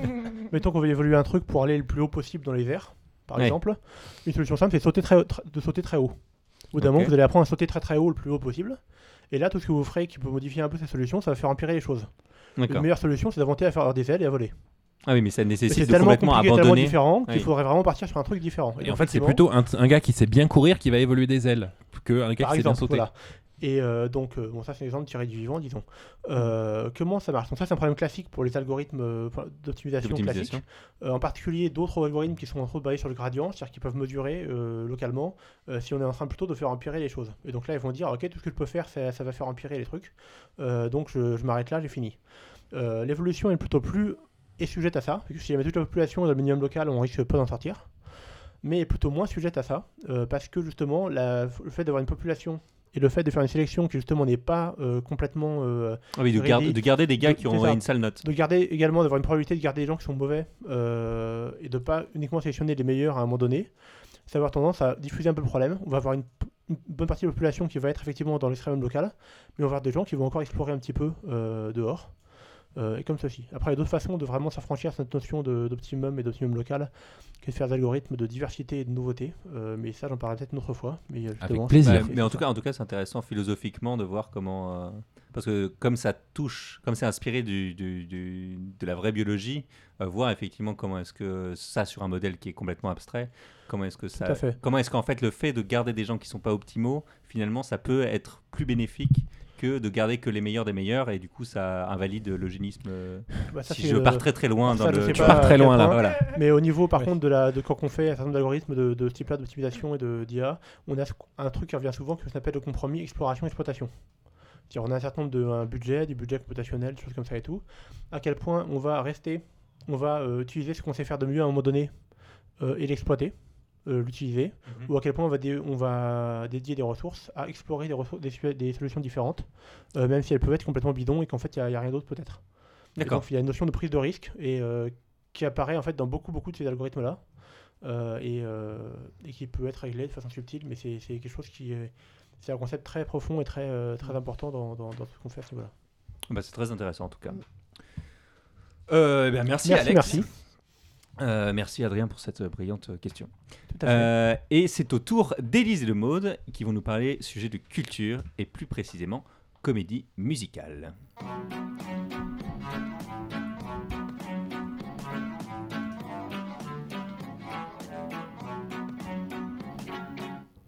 Oui, qui n'a jamais sauté dans les flaques et tourné autour d'un lampadaire sous l'orage en fredonnant? I'm singing in the rain, just singing in the rain. Et qui n'a pas entonné Quand on arrive en ville, tout le monde change de trottoir en allant prendre un bus euh, à 3h du matin. Ou encore, autre exemple, quel duo de petites filles de 8 ans n'a jamais chanté? Nous sommes deux sœurs jumelles, nées sous le signe des Gémeaux. Mi fa sol la mi ré, ré mi fa sol sol sol ré do. Voilà, ce sont trois exemples parmi d'autres, mais je le confesse, j'ai déjà fait tout ça. Et c'est parce que les comédies musicales, chez moi, c'est intrinsèquement lié à la vie. Comme ça nous démangeait aussi de vous casser les oreilles, pardon, de vous démontrer l'étendue de notre talent vocal, on s'est dit que ce serait sympa de vous parler un peu aujourd'hui de comédie musicale. Attention spoiler, on avait de quoi faire environ 12 heures de chronique et plus 6 affinités. On aura donc forcément survolé, slash oublié, slash sciemment omis plein de choses. Donc on vous demande pardon d'avance. Mais on remercie au passage tous les copains et copines qui ont bien voulu nous donner leur avis sur la question. C'était génial de vous regarder débattre en commentaire sur Facebook. Sans plus attendre, prenons le train en marche. Oui, oui, The Bandwagon pour ceux qui suivent. Et n'en déplaise à Xav qui nous a expressément supplié de ne pas trop chanter de Michel Legrand, je suis désolée de vous dire qu'il y en aura quand même. D'ailleurs, il y en a déjà eu. Alors, d'abord, une comédie musicale, c'est quoi? A priori, c'est assez simple. C'est une histoire où les personnages se mettent spontanément à chanter ou à danser au milieu de l'action. Et ces chansons sont, en général, intrinsèquement liées à l'intrigue. Ok, c'est bon, j'arrête avec intrinsèquement. Une fois, ça va, deux fois, bon. Mais une fois qu'on a dit ça, on est loin d'avoir tout dit. Pour ne rien vous cacher, on a débattu longtemps pour essayer d'arriver à une définition qui nous convienne. Ah, Spoiler, on n'a pas réussi. D'abord parce que le mot comédie pose problème. Même si la question est éludée en anglais, puisqu'on parle tout simplement de musical, hop, euh, c'est plus simple. C'est vrai que la comédie musicale est associée à une forme de légèreté, mais en même temps, on peut pas dire qu'on se fende franchement la poire en regardant les parapluies de Cherbourg pour ceux qui l'ont vu, qui pourtant est un, un archétype de la comédie musicale. Ou que quand euh, Liza Minnelli chante Money Makes the World Go Round dans Cabaret, euh, ça n'est pas une certaine résonance plus profonde. Hmm. Certaines comédies musicales comme Hair, ou plus récemment comme Starmania par exemple, sont aussi un reflet doub- euh, doublé d'une critique plutôt juste de la société. Et il ne faut pas non plus oublier que les débuts, puis l'âge d'or de la comédie musicale, donc on est dans les années 30 aux années 50-60, sont concomitantes de périodes plutôt pas faciles de l'histoire euh, pour euh, rester dans la litote. Donc, quelque part, se mettre soudain à danser ou à chanter au milieu d'une rue, ça pouvait aussi être interprété comme une forme de subversion. Et ce qui pouvait passer pour de la frivolité est en fait un défi à la norme et au savoir-vivre et à la noirceur. C'est beau. Ouais. De là, on pourrait en déduire que ce n'est pas vraiment le sujet qui définit la comédie musicale. Il doit exister des comédies musicales sur à peu près tous les sujets possibles et dans tous les genres, même si euh, je reconnais que la comédie romantique est ultra favorite dans les sondages. Et il n'y a pas grand-chose de commun entre le Rocky Horror Picture Show et, par exemple, Kiss Me Kate, qui euh, est une adaptation de La Mégère apprivoisée de Shakespeare. Et d'ailleurs, ça me fait penser que c'est la- l'adaptation de d'autres œuvres pourrait être un, sous-genre en soi, par exemple West Side Story, qui est une adaptation de Roméo et Juliette, ou My Fair Lady du mythe de Pygmalion, etc. Ok, donc c'est pas le sujet, le critère. C'est plutôt la forme? Euh, on va voir ça. Il n'y a pas trop de doute sur les comédies musicales de l'âge d'or, en tout cas. Dès qu'on évo- et on évoque en vrac des noms comme euh, Bob Fosse, Stephen Sondheim, George et Ira Gershwin, Stanley Donen, Cole Porter, Vincent Minnelli, Fred Astaire et Ginger Rogers, Gene Kelly, bon j'arrête, mais il y en a plein. On a directement des images de shows, de claquettes, de chansons qui nous viennent à l'esprit. Mais si on parle de la forme, on est alors immédiatement confronté à un nouveau problème, la, fronti- la frontière floue entre les genres. Par exemple, qu'est-ce qui différencie la comédie musicale d'un opéra? Bon, a priori, la danse, parce que les chanteurs d'opéra, c'est pas tellement leur truc. D'un opéra rock, alors? Ben, bonne question, parce que moi, j'arrive toujours pas à faire la différence entre un opéra rock et une comédie musicale. Ah, Ad- Adrien. Adrien. Bah, Là. alors, ensuite, c'est euh, vraiment couper des cheveux en quatre, mais l'opéra rock ne se soucie beaucoup moins que de la comédie musicale de raconter une histoire cohérente ou d'intégrer euh, de la danse euh, ou quoi que ce soit. Hmm. L'opéra rock, ce- ce- c'est plus un concept album, par exemple, D'accord, suivi. Oui. effectivement. Ensuite, Euh, Mo- Mozart, l'opéra rock? Non mais c'est une connerie. non mais C'est une euh, comédie musicale du coup. C'est une comédie C'est musicale. une usurpation Ouais, mais voilà. euh, ensuite, les- ces termes sont poreux entre eux. Ah, voilà, hein, c'est ça, la euh, frontière c'est- est mais juste, très il y a une définition euh, centrale o- originelle. Ok, merci pour euh, cette précision. Et euh, j'allais continuer aussi sur la, la forme, euh, le- le- la frontière floue avec, euh, par exemple, les dessins animés où il y a des chansons au hasard, n'importe quel Disney. Oui, j'ai réussi à placer Disney pour faire plaisir à Maud. Et c'est d'autant plus compliqué dans ce cas-là précis que pas mal de, commu- de, pardon, de dessins animés de Disney, euh, Le Roi Lion en tête, ont été adaptés par la suite sur scène en comédie musicale. Elles sont et, trop euh, bien. Ont remporté un certain succès, effectivement. Elles sont même mieux que les originaux. Donc, d'ailleurs, pour certains, la comédie musicale, enfin, on ne parle quasiment pas de comédie musicale euh, en film, et les puristes euh, disent que ben, la comédie musicale, c'est avant tout une forme scénique. À Broadway, euh, à Broadway à New York, dans le West End, à, dans le West End pardon, à Londres, ou encore à Mogador à Paris. Oui, donc il y a une, euh, rue, une rue entière, voire un quartier qui lui sont consacrés à New York et à Londres, mais un petit théâtre à Paris, ça donne une idée des différences Petit. culturelles. voilà. Ah, le palais des congrès de Mais non, c'est vrai qu'il y en a. J'ai un peu triché. Il y a aussi des comédies musicales au Palais des Congrès. que de mauvais Euh, souvenirs. mais et c'est vrai que donc on a la forme scénique d'un côté et pour d'autres c'est avant tout les comédies musicales sont avant tout des films vus enfants comme euh, Mary Poppins, Podane ou La Mélodie du Bonheur par exemple pour citer des grands classiques ou adolescents comme euh, Grease ou West Side Story. Et West Side Story, que vous- tout le monde a vu en cours d'anglais en quatrième. Ne faites pas semblant, je sais que vous aussi vous avez appris I wanna be in America. dans le cours sur le melting pot, mais pas que. Pour d'autres encore, ce sont des épisodes de séries, euh, des épisodes spéciaux comme euh, les plus célèbres dans Buffy ou dans Scrubs, voire des séries entières euh, comme Glee. Glee Il y a aussi, je fais un petit aparté, il y a aussi par exemple des livres CD pour enfants, euh, parce que j'ai très envie de recommander euh, le magnifique Be Happy de Suzy Morgenstern pour tous ceux qui ont choisi de se reproduire, au moins euh, que, ça une, que ça serve à quelque chose. C'est une magnifique introduction au grand classique de la comédie musicale pour les enfants. Et on ne résiste pas au charme et à la malice de Suzy, la conteuse hors pair. C'est une euh, donc Suzy Morgenstern, c'est une, euh, écrivain jeunesse euh, que euh, personnellement j'adore et que je continue à lire même à 31 ans. Euh, et qui ont été euh, livre CD qui a été euh, testé et approuvé par mes cobayes Suzanne et Marin, qui ne m'écouteront pas mais que je salue quand même. donc là encore, une multiplicité de formes, ça ne nous aide pas dans cette définition. D'ailleurs, peut-être même qu'on vient de faire la première chronique de podcast sous forme de comédie musicale. En parlant de podcast, pour en savoir plus sur les comédies musicales, n'hésitez pas à écouter le très bon 42e rue sur France Musique ou euh, ce podcast indépendant sur la comédie française que je n'ai jamais écouté, mais qui vaut le coup juste pour son titre. Attention, respirons. Les rois du monde et Stone, je cherche le soleil au milieu de la nuit à la Saint-Symphonie. J'avoue, je maudis tous les hommes, nous ne sommes que des sans-papiers, des hommes et des femmes sans respect ni loi. Non, sans respect ni foi ni loi, je veux vivre et mourir, autant vivre à en crever s'il faut mourir avant d'avoir aimé, c'est ce qu'il y a de plus beau, aimer c'est tellement simple, l'amour tellement possible aussi. C'était C'est le, le titre, titre du podcast. podcast. Voilà. Ok, reprends ton souffle. C'est C'est c'est pratique à taper dans un moteur de recherche, dis donc. C'est Ah ça. ils ont bien pensé au SEO. c'est des extraits de comédie musicale. Ouais, c'est de ça C'est comédie que des musicale citations de Française, Ah, donc. françaises. Donc les meilleurs, évidemment. Ironie. voilà. Donc, les comédies musicales recouvrent une multitude de sujets abordés sous, différents- formats. Oui. euh, et si on veut encore complexifier la chose, on peut entrer dans ce débat qui passionne les foules. Est-ce que l'histoire doit précéder les chansons, comme dans beaucoup de comédies musicales classiques pour lesquelles les chansons ont été écrites spécifiquement pour le film? Ou est-ce que si les chansons précèdent l'histoire, euh, par exemple pour les exemples les plus connus, Mamma Mia ou Moulin Rouge, euh, on peut aussi considérer ça comme une comédie musicale? Ben, vous aurez reconnu l'éternelle question qui de l'œuf ou de la poule? Moi, je dis que tout est comédie musicale, mais bon, qui suis-je pour trancher? Attention, ça va trancher.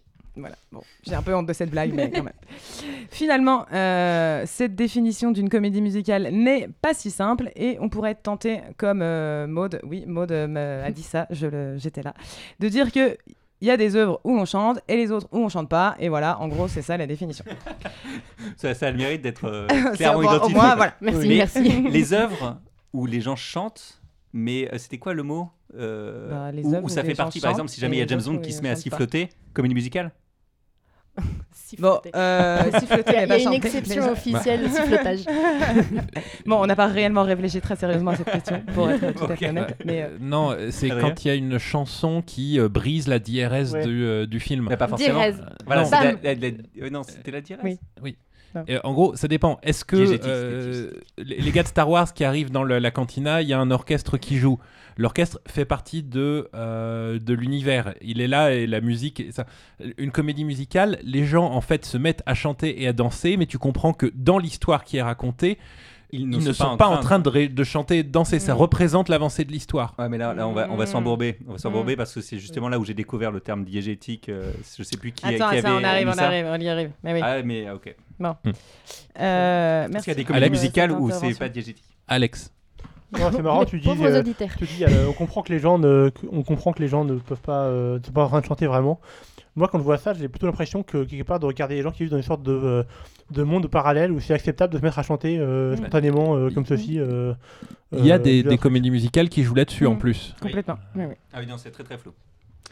Bon, une bah, piste, une énième piste était peut-être à trouver du côté de euh, chez Xav, donc un ami qui a réagi euh, à notre question lancée et qui nous dit Est-ce que les comédies musicales ne seraient pas finalement une forme d'opéra modernisé et populaire, dans le sens beaucoup plus ouvert et facile d'accès à tous les publics que l'opéra classique? Tout à fait. Ce sont les Euh, enfants des opérettes hein, voilà, euh, du début du siècle. Ouais, Même s'il donne immédiatement des contre-exemples de comédies musicales modernes et pourtant pas du tout accessibles, comme Monkey ou Journey to the West de Damon Albarn, qui est le chanteur de Blur et de Gorillaz. Mais je pense que ça, c'est très, très, c'est un- c'est une niche euh, très euh, spécifique. Euh, Je que- me dis que moi, ça se tient pas mal comme définition. Rien que R dans les années 70 en version, il est pas accessible. Oui, c'est vrai qu'il hein. n'est pas très accessible non plus, effectivement. La version vraie, pas le film. hein. Pourtant, Ah ouais, bon, énorme ça, succès. Ouais, c'est vrai. Euh, et c'est vrai, euh, pour étayer cette, euh, cette, cette interrogation, disons que euh, la comédie musicale transcende un peu toutes les catégories socio-professionnelles et que contrairement à Johnny, c'est socialement accepté dans, partout d'aimer la comédie musicale, alors que bon, bah, c'est plus compliqué pour Johnny. Pardonne-nous cette offense, Johnny. Tu restes notre petit plaisir coupable préféré. Il aurait fait un opéra rock, on n'en parlerait pas. Peut-être, bah, voilà, peut-être. Peut-être, bah, c'est ça, ça aurait été la solution.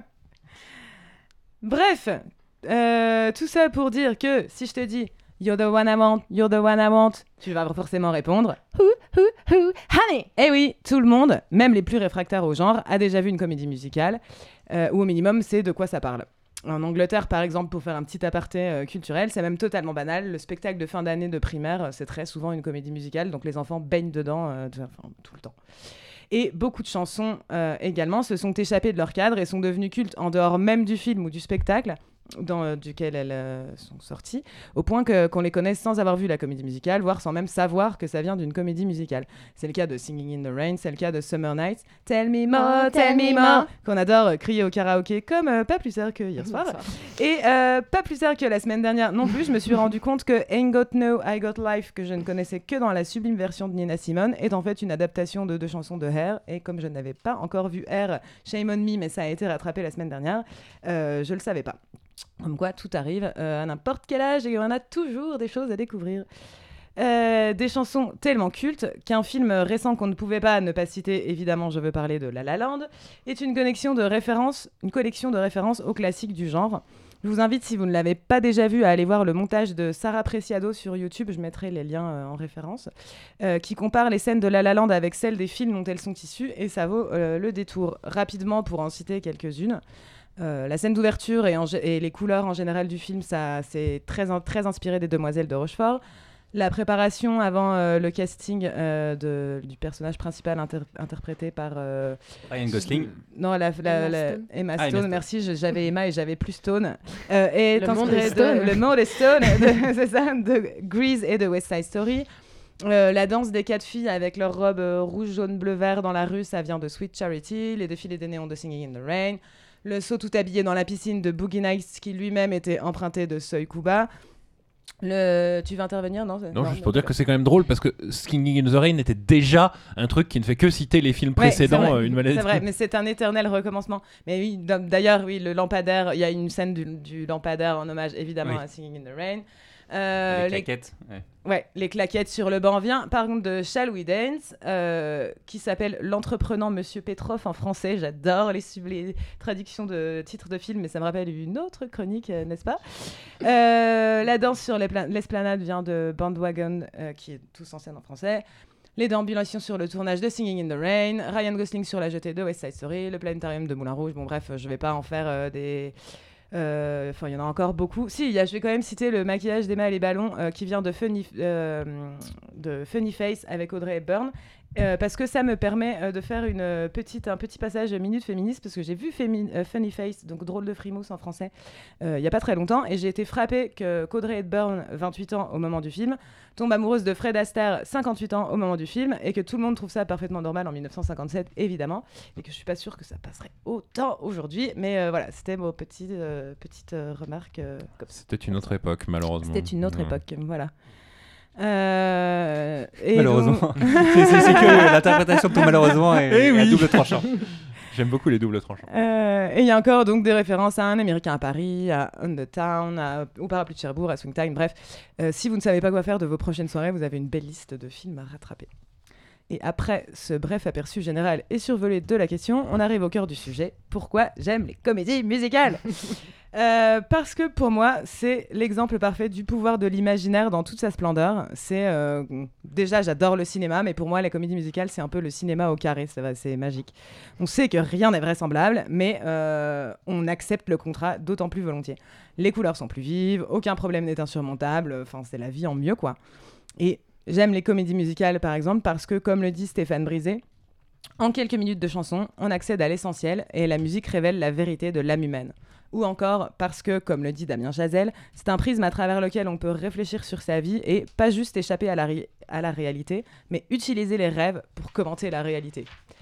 Ou encore, comme le dit Émilie Deleuze, parce que chanter et danser, c'est ce que je fais mal quand je suis heureuse dans le quotidien et l'intimité. Ça, c'est assez vrai aussi. et parce que, comme le dit Arnaud Desplechin, c'est savoir faire danser le chagrin et la solitude. C'est beau quand même, non?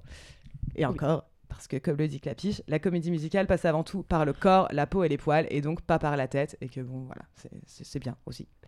En résumé, je crois que depuis toute petite, je veux vivre dans une comédie musicale, et c'est pour ça que, plus ou moins consciemment, je vis à Paris, ville remplie de lampadaires et de parapluies, que j'ai fait des claquettes, euh, dans petite euh, discipline dans laquelle, disons, que je me débrouille, que j'ai fait du chant ou dans lequel j'ai un niveau acceptable, sauf aujourd'hui parce que lendemain de karaoké oblige, c'est compliqué, ou encore de la danse da- jazz que je danse très mal, mais avec beaucoup d'enthousiasme. Et parfois, pour quelques minutes, dans la rue avec un casque euh, sur les oreilles, j'esquisse un pas de danse et j'y crois. Attention, roulement de tambour.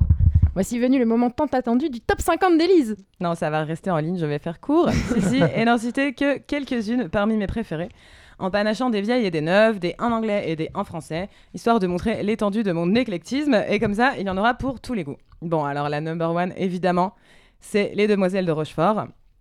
Je pourrais vous parler de ses yeux, de ses mains. Je pourrais vous parler d'elle jusqu'à demain. Son amour, c'est ma vie, mais à quoi bon rêver? Je l'ai cherché partout, je ne l'ai pas trouvé. Bon, c'est pas facile à chanter en vrai, mais euh, je me suis lancée quand même. Pourquoi les demoiselles de Rochefort? Pour les couleurs, pour parce que la- euh, euh, l'anecdote, la ville de Rochefort a été entièrement repeinte euh, pour le film. Pour la musique de Michel Legrand, évidemment, parce que je l'aime d'amour, on avait compris, je crois, euh, jusqu'à maintenant. Pour la modernité de l'histoire, ce sont des femmes indépendantes et libres, et en 1967, ce n'était pas encore totalement gagné. Et pour mon amour des faits divers, qui tient tout seul dans cette chanson. Tiens, on a découpé une femme en morceaux rue de la Bienséance à du pas du château. Et euh, aussi pour euh, On a ouvert la malle et aussi une enquête qui est le plus beau zeugme de la Terre. Euh, encore pour son côté loufoque, euh, puisque dans le- dans l'histoire, le, le- la mère des jumelles euh, ne voulait pas se marier avec son amoureux parce que son amoureux s'appelait Monsieur Dame et qu'elle trouvait que s'appeler Madame Dame vraiment, bon, c'était compliqué. et encore pour mille autres raisons. Voilà. Deuxième Numéro 2. comédie musicale, c'est My Fair Lady.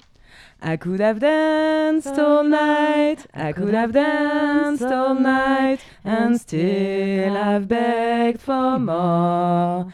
I could have spread my wings and done a thousand things I've never done before. Bon, j'ai envie de la continuer tellement, mais bon, je vais m'arrêter là. Euh, My Fair Lady pour le mythe de Pygmalion revisité, j'en ai parlé tout à l'heure. Pour Audrey Hepburn, pour les costumes et les décors de Cecil Beaton, pour la langue, qui est un personnage en soi dans l'histoire. Pour euh, les paroles d'Alan Jane Lerner et la musique de Frédéric Leveux, et je ne suis pas sûre de la prononciation du nom de ce brave homme, mais c'est pas grave. Fredo, quoi. Fré- pour les intimes. Et pour la scène au champ de course euh, d'Ascot Gavotte, qui est totalement magique, elle est sur YouTube, je vous la mettrai, je vous mettrai aussi le lien, mais moi, cette scène, je peux me la passer en boucle et euh, je, je l'adore. Numéro 3. Numéro 3. Alors là, on change complètement d'époque et de registre. C'est euh, les chansons d'amour de Christophe Honoré. Ça a été une claque cinématographique euh, pour moi quand je l'ai vu. Euh, petit extrait. Je suis le pont sur la rivière qui va de toi à toi. Traversez-moi la belle affaire. Embrassez-vous sur moi. La la la la. Je n'aime que toi. La la la la. Bon, c'est une des chansons que j'aime bien. Euh, pour la modernité du sujet, pour le traitement pop d'un deuil, ce qui est quand même un petit peu osé, pour euh, mon coup de foudre pour Alex Bopin alors que j'étais, j'avais d'abord vu le film pour Louis Garrel, ne me jugez pas, et pour la petite histoire, euh, mon histoire d'amour avec Alex Bopin a duré bien plus longtemps que celle avec euh, Louis Garrel. Numéro, 4. Mamma Mia, évidemment. Mamma Mia, here I go again. My mind, how can I resist you? Bon, ça se passe de commentaires, puisque comme vous le savez tous, Abba, c'est ma vie, euh, et je n'ai pas honte de le dire. C'est d'ailleurs la seule comédie musicale que j'ai vue un nombre incalculable de fois en film, mm, et j'ai même vu le 2, car oui, ils ont osé faire un 2. Mais aussi sur... Commis. Un, deux. De quoi? Ils ont commis. un oui, deux. ils ont commis un peu, c'est ça qu'on dit, pardon, ouais. Et que j'ai vu aussi sur scène en français à Paris et en anglais à Londres. Donc euh, là, j'atteins un niveau de fanitude euh, pas possible. Bon. Passons direct au numéro 5. Numéro Je vous rassure, il n'y aura pas euh, 15. euh, Bon, il y en aura quoi? 7. 7. Bon, Ah non, voilà. pardon. 5, 8, je sais Ah, plus. 12. Bref, numéro 5, New York, New York. Start spreading the news. I'm leaving today. I wanna be a part of it. New York, New York. Pour Liza Minnelli qui chante cette magnifique chanson, pour Robert De Niro et pour son saxophone. Je me souviens plus très bien du film du reste parce que je l'ai vu il y a longtemps, mais il faut que je le revoie et, euh, et j'ai un souvenir ébloui de cette euh, comédie musicale euh, qui, euh, j'allais dire une bêtise, donc je ne vais pas la dire. Voilà. Euh, oui, quelqu'un veut parler Non, Non? juste, tu es éloigné du micro. Ah, je m'éloignais du micro. Voilà. Ne t'éloigne pas du micro. Non, c'est l'enthousiasme de chanter toutes ces chansons. Numéro 6. Numéro six. 8 femmes pour les 8 actrices extraordinaires euh, et, tout, et le, le- le panorama de la chanson française qu'on y voit dedans. Et moi, je joue ma vie à pile ou face, chanté par Emmanuel Béard, ou encore euh, Homme, tu n'es qu'un homme, comme les autres, je le sais. Mais comme tu es mon homme, je te pardonne, et toi, jamais. De Catherine Deneuve, qui... ou encore le bouleversant. Et si tu crois un jour que tu m'aimes, n'attends pas un jour, pas une semaine, et cours et cours jusqu'à perdre haleine. Viens me retrouver. Qu'il faut imaginer avec la voix d'Isabelle Huppert, mais enfin moi j'avais euh, pleuré devant cette euh, interprétation. Choupinette. Bon, je pleure tout le temps, c'est pas non plus, mais bon, voilà. Et bien sûr, le Il n'y a pas d'amour heureux de Daniel Darieux, qui jouait d'ailleurs dans Les Demoiselles de Rochefort, 40 ans euh, avant, et qui est la seule, pour l'anecdote, à réellement chanter dans le film Les Demoiselles de Rochefort. Tous les, tous les autres euh, avaient été doublés, je l'ai pas Jean précisé avant, mais... Euh, oui, mais attends, elles sont doublées avec leur propre voix. Dans les huit femmes, oui. Oui. Non, dans huit femmes. Non, je voulais dire dans les demoiselles Dans de Rochefort, tout le monde Rochefort. était doublé. On ne le sait pas, mais en fait, euh, personne. Ah, je dans dans les huit voix femmes, des demoiselles de. Rochefort. Non, c'est parce que ça m'a fait penser à ce moment-là et je l'ai pas précisé avant. Bref. Ok. Voilà. Moi, j'avais compris. Hein. Ouais, mais toi, tu l'as écrit le machin. euh. Voyons Euh, que tu, tu parles souvent de doublage. euh, Tu travaillerais pas dans la traduction audiovisuelle, toi? Attention, autopub, réécoutez l'épisode 7. Euh, et donc, euh, bah, 7, d'ailleurs, ça tombe bien puisque c'est la septième comédie musicale. Et je- qui est On connaît la chanson. Alors, je sais que ça divise énormément et que beaucoup de gens la détestent, mais euh, moi, je l'adore pour tous les acteurs et encore pour euh, la chanson française, euh, le panorama de chanson française que c'est. Vraiment, euh, André Dussolier qui se rêve sur un cheval de la garde républicaine en train de chanter Vertige de l'amour, c'est un de mes grands moments de cinéma. Comme Sabine Azema qui chante Résiste, et ceux qui me connaissent connaissent aussi mon amour pour cette chanson de France Gall. Ou comme encore Agnès Jaoui qui parle, elle fout toute sa vie en l'air, mais toute sa vie, c'est pas grand chose. Ou Jean-Pierre Bacry qui parle, elle m'a dit d'aller siffler là-haut sur la colline, j'ai attendu, j'ai attendu, elle est jamais venue. Dans la bande-annonce euh, de ce film, donc on connaît la chanson qui est un chef-d'œuvre à elle seule et qui a d'ailleurs été réalisée par Jaoui. C'était son tout premier, euh, sa toute première incursion derrière la caméra. Bref, euh, tant de divagation pour dire que ce film, je l'adore. Et qu'il a une particularité, c'est que les acteurs chantent en playback sur la vraie bande son. C'est-à-dire quand Dussolier chante Vertige de l'amour, en fait, on entend Bachung. Et euh, ce qui crée un vrai décalage. Et là, pour le coup, on sait vraiment qu'on est dans le faux, il n'y a pas de doute. Mais je crois que c'est ça qui me plaît d'autant plus, en fait, que vraiment, on s'embarrasse pas de faire semblant que ce soit vrai. C'est que vraiment, on part dans le délire euh, directement. Alex Euh, oui, j'ai l'impression que là, beaucoup de, de merci d'avoir d'abord partagé, d'abord partagé tes, tes- ton top et tes goûts. Euh, mais j'ai l'impression qu'il y a beaucoup de que tu as montré qui sont des, euh, des comédies romantiques. Est-ce que tu aurais des conseils euh, de, de la, de la meilleure que tu pourrais imaginer euh, à découvrir pour quelqu'un qui est complètement allergique aux comédies romantiques et qui ne supporte pas ça? C'est dur Bah oui, effectivement, je- on m'a démasqué. Un petit faible pour ce genre cinématographique. Ben, Euh, les Demoiselles de Rochefort, c'est pas non, c'est vraiment pas trop, comédie c'est pas romantique. vraiment hein. comédie romantique. Bon, Ok, ça parle quand même beaucoup d'amour, hein, mais, Ouais, mais c'est euh, l'amour Je pense que C'était pas le problème. ça, Attaque le- les demoiselles de Rochefort. Je pense que c'est la, c'est la, ouais, c'était la number one euh, pour une euh, vraie raison, quoi. euh, Prise en main. Mais- Merci. Et donc, voilà, assez parlé de mes goûts. Cette fois, parlons un peu des vôtres, car on vous a demandé, chers copains et copines, pourquoi vous aimiez ou n'aimiez pas les comédies musicales. Et je dois dire que vous avez été assez prolixe sur la question. Merci beaucoup pour vos réponses, qui nous ont par exemple appris l'existence du mot diégétique. Diégétique. On y vient. C'est sympa d'enrichir notre vocabulaire comme ça. Argent, tu te souviens ce que ça veut dire? Euh, ça veut dire que effectivement les personnages, enfin le, le fait qu'ils se mettent à chanter ne fait pas partie de leur univers à eux. C'est-à-dire que c'est pour le, le spectateur où on a une chanson, alors qu'en fait euh, les personnages eux n'ont pas conscience d'être en train de chanter ou d'écouter une chanson. Ce Ah, c'est me- pas mal, c'est l'inverse. C'est ça. C'est Ah, diégétique. poil l'inverse. Ah oui, donc diégétique c'est quand ils ont conscience de tout. Voilà. regardent un spectacle, par exemple. Donc une comédie musicale n'est pas diégétique euh, en général. Mais il y en a qui sont mix-mix. Ouais, c'est ça. Pareil, cabaret, a priori, c'est pas Ah mal. oui. dié- Bah oui, c'est Le un- son est diégétique dans cabaret. Et dans Glee aussi. Et, dans- et du coup c'était. euh, on fait un petit coucou Ah, à Anne-Laure et William s'ils nous écoutent euh, pour euh, ce, ce- ce petit débat. Euh, en tout cas, ce qu'on peut dire déjà, c'est que vous avez des goûts éclectiques. Euh, ça allait des Blues Brothers au, au Monty Python, de Starmania à Air en passant par All That Jazz, Cabaret, West Side Story, tous en scène, Grise. The Wall, Cats, pour une raison qui me semble improbable, mais ça, ça ne tient qu'à moi. Euh, Andrew Lloyd Webber, c'est c'est quelque chose de spécial, comme tu Moulin Rouge, euh, voire même il y a des gens qui ont osé avouer aimer Notre-Dame de Paris, vraiment je vous applaudis, Euh, Les Misérables. Enfin, pour les trucs connus, les plus connus, et j'en oublie sûrement. Et on a aussi découvert des trucs beaucoup moins connus, enfin en tout cas moins, comme euh, Newsies ou comme Rent. Et euh, Xav, je crois que tu es le seul à avoir survécu à ce truc. Euh, note à moi-même, voir Tommy ou euh, encore les producteurs dont je n'avais jamais entendu parler et que vous êtes plusieurs à m'avoir recommandé. donc, Attention, euh, c'est le spécial. ferai. De, de Mel Brooks Oui, Pour de le Mel coup, Brooks. Mais Ouais. l'original, hein, pas, le, pas la comédie musicale, justement. Je l'ai vu avec toi, j'ai pas le souvenir que c'est une comédie musicale en fait. Justement, en Moi fait, aussi, non, mais pareil. C'est c'est un film avec des chansons qui font partie de la DRS de l'univers. Et euh, on en a tiré une comédie musicale où euh, les chansons ne le font plus partie. Et la, la comédie musicale est assez naze. Et le remake de 91 donc est tiré de la comédie musicale et je trouve pas terrible. Donc le film que j'ai vu n'est pas une comédie musicale. non c'est un film avec des chansons. Ok.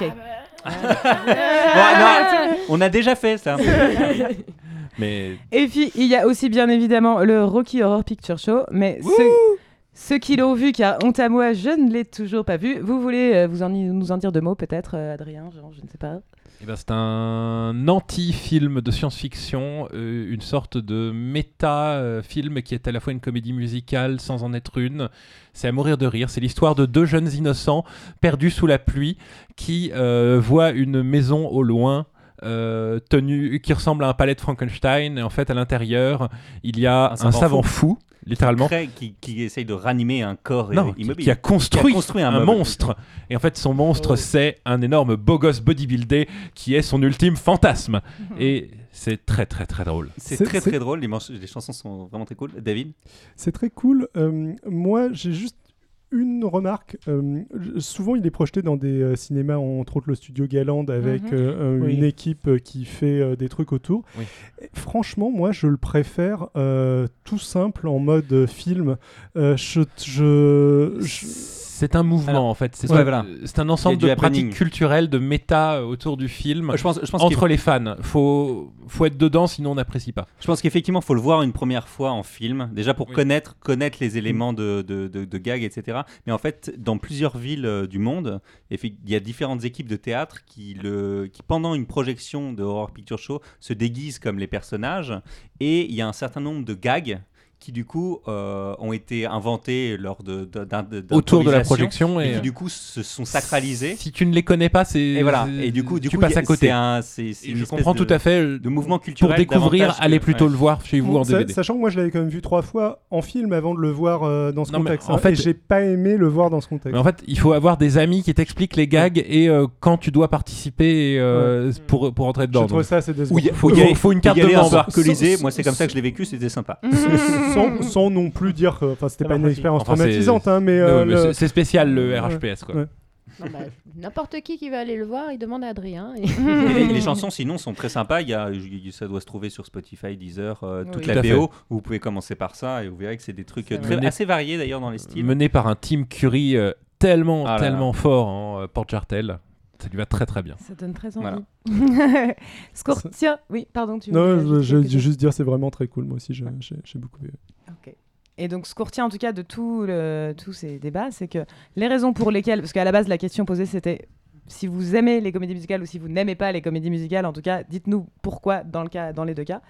Et euh, de tout ça, il en ressort que les raisons pour lesquelles on n'aime pas les comédies musicales en général euh, vont euh, être énoncées par Jean pour bien montrer que en fait, ça n'a rien à voir avec nous. Mais euh, bon, Jean, on t'écoute. Première raison. C'est pas naturel, ça manque de réalisme. Mais c'est le but, en fait. On l'a dit déjà avant. Mais aussi le balancier permanent entre réalisme, fantaisie qui peut mettre mal à l'aise. Euh, ouais, bon, bah, désolé pour vous. Ça, je ne je peux rien y faire. Arrêtez d'être mal à l'aise. C'est compliqué. C'est niais ou je n'aime pas le style musical. Bah, on l'a dit plus haut, il y a plein de styles musicaux différents, c'est pas toujours nier, donc euh, faux arguments. Suivant C'est épidermique. Désolé, je peux pas. Bon, bah, ça, j'y peux rien Des os, pas des os. Hein. Euh, c'est ça. Et, euh, et en bonne fan de Vincent Delerme, je suis habituée à ce genre d'arguments. C'est épidermique, je peux pas. Mais euh, j'ai toujours pas trouvé de, pa- de parade, donc euh, ça, bah, je, à part euh, moi aussi, et désolé pour vous, je ne. Bah, une bonne pas crème. contre-argument. Ah, voilà, c'est ça. ou, ou les ou écorché vif. C'est chacun sa Plus, méthode après. plus traditionnel. Ça marche aussi. C'est un genre daté. Mais non On voit, on a vu ces derniers temps qu'il y avait eu un gros renouveau aussi dans la comédie musicale. Et puis ce qui est cool, c'est qu'on peut tout faire. Je suis d'ailleurs sûre qu'on pourrait faire une super comédie musicale sur les gilets jaunes. Je sais pas si quelqu'un veut s'y m'entend et Mm. veut s'y coller. euh, je pense qu'il y a quelque chose. euh, Oula. C'est pas Euh, s'il te plaît. ouais, à mon avis, ça va arriver. Mais euh, les, les créateurs des Misérables, des Misérables, la comédie musicale, t'écoutent. je, que- je me souviens encore. Ah, c'est pas les mêmes euh, enjeux, quand même. je- non, non, mais ils ont commencé leur carrière avec la Révolution française, l'opéra rock, et euh, j'ai encore, j'en fais encore des cauchemars. euh, autre argument, il n'y a pas trop de plus-value à chanter. Ah, mais au contraire, mon cher, c'est une plongée dans l'émotion pure des personnages. Par exemple, quand on regarde une adaptation de livre en film, moi je trouve qu'on perd tout un tas de choses, mais surtout la petite voix dans la tête du personnage qui te permet d'être au plus près de ses douleurs, tracas, dilemmes, remplacés par des grimaces ambiguës à l'écran, d'autant plus ambiguës si on a du mal à décrypter les émotions sur les visages des gens. Donc évidemment, le personnage peut regarder la caméra pour nous expliquer ce qu'il ressent, c'est un style. Mais c'est euh, rare et souvent perturbant, alors que se mettre à chanter pour exprimer tout son ressenti, c'est tellement plus beau et poignant. Euh, autre argument, c'est très vite énervant d'avoir des personnages qui chantent J'ai oublié de fermer le robinet du bain. Et on déteste Michel Legrand, du coup. Merci pour euh, la très belle interprétation, je euh, vous en façon, prie. euh, Michel Legrand. Et euh, là encore, bah, je, ne peux rien, je ne peux rien pour vous si vous, vous n'avez euh, aucun goût. Carrément. Legrand, euh, voilà. Et Il y a d'autres euh, créateurs que Michel Legrand euh, qui sont Qui sont aussi dans un style euh, différent. oui, mais. Si, vous préférez. Non, mais c'est parce qu'on a eu vraiment des complaintes euh, sur Michel Legrand, mais je pense que Ah oui, c'est non, parce mais il y a que des- les gens me Ah, répondaient à moi et savent. Donc, je faisais exprès. Petit aparté, euh, c'est une, euh, une raison qui n'a pas été donnée par nos amis, on aime beaucoup nos amis, mais euh, consciemment ou inconsciemment, il peut y avoir euh, des raisons de ne pas aimer euh, les comédies musicales qui se, qui se, s'expriment, si je caricature, par danser et chanter, c'est un truc de fille. Les comédies romantiques, c'est un truc de fille. Donc les comédies musicales, c'est un truc de fille puissance 14 000, donc c'est nul, parce que les filles, c'est nul. Le patriarcat. Un truc de fille ou un truc gay. Ça marche aussi euh, comme, euh, comme euh, type de raisonnement bien caricatural et, binaire. Alors, consciemment, inconsciemment, je dit. Mais posons-nous la question collectivement. Est-ce qu'à un moment donné de notre éducation homophobe, misogyne, patriarcale, que nous soyons garçons, filles ou autres, est-ce que nous n'avons pas eu un frein, conscient ou non, à aimer les comédies musicales qui viendraient de, de tout cela? On n'est pas obligé de répondre, hein, mais intériorisons cette On peut, on réflexion. peut y, on peut y réfléchir, voilà, Mhm. c'est ça. Et venons maintenant à la partie beaucoup plus fun, les raisons pour lesquelles on aime les comédies musicales en général. Et euh, on a vu par exemple, euh, enfin dans ce que vous nous avez dit aussi, mais on est en général d'accord, euh, que on aime ça parce que c'est un spectacle total, qu'on a droit à tout, décor, costume, au jeu des acteurs, au chant, à la danse, aux lumières, aux projecteurs, enfin total quoi. Euh, que c'est un, monde idéalisé et une vie parfaite, euh, j'en ai parlé un peu, qu'il y a une, forme euh, d'enchantement qui nous saisit comme ça, qu'on ne peut pas être triste en regardant une comédie musicale parce que ça, met la patate, quoi, et que, même si c'est c'est cucu, bah, on s'en fiche et que ça fait partie du jeu, ça on l'a dit un peu aussi avant. Bah, une vraie raison qui me qui semble évidente, mais qui est quand même la meilleure des raisons, c'est parce qu'on peut chanter en même temps. Et, et c'est d'ailleurs le, Grand Rex, par exemple, en a fait un business, puisqu'il y a régulièrement des séances spéciales euh, de, comédie musicale en mode karaoké, où euh, du coup 4000 personnes vont voir le film et chantent en même temps. Euh, J'ai encore jamais fait ça, mais c'est une de mes ambitions dans, la vie. Euh, si jamais les demoiselles de Rochefort repassent, je pourrais aller faire ça. On a remarqué aussi qu'il y a un, gros penchant chez certains d'entre vous pour la parodie type Spamalot. Euh, mais moi, à part euh, Always look on the bright side of life, bah, je suis pas trop compétente. Donc, euh, s'il y a des gens compétents qui veulent parler de la parodie, des comédies musicales parodiques, je ne sais pas. La comédie musicale Harry Potter qui a un niveau de finition et de créativité au niveau des je ne chansons. savais qui- même pas qu'il existait une comédie Elle est musicale Harry absolument Potter. magnifique. C'est fait par, c'est parodique. Ça a été fait à l'origine par une euh, troupe d'université et c'est un niveau de qualité extraordinaire. Ah, je Euh, ils en ont fait trois volumes avec une histoire qui suit et qui est palpitante. Et euh, ça a lancé la troupe qui continue de produire des comédies semi-parodiques même maintenant. Leur euh, Twisted sur la véritable histoire d'Aladin est un des monuments de la production euh, Hmm. euh, de comédie musicale. Cool. Ça se pissait de rire. Merci, j'ai hâte. Et euh, aussi bah, pour les épisodes de comédie musicale de série, comme je suis pas non plus très compétente, si jamais vous voulez en parler. euh, Non, bon, voilà. Euh, on re- le- des- Ouais, il y avait ceux- il y avait reparlent. ceux de Scrubs, il y a ceux de Community qui sont très drôles. euh, enfin voilà, Bon. il, y en a, il y en a plein. Donc voilà, euh, merci de m'avoir rappelé que j'avais quand même euh, très très envie de me remettre aux claquettes. Euh, une seule scène avec Gene Kelly et c'est reparti pour un tour. Merci de m'avoir rappelé qu'il me reste environ 372 comédies musicales que je croyais avoir le temps de voir pendant les vacances et en fait non, c'est une bonne raison de rester en vie encore quelques temps.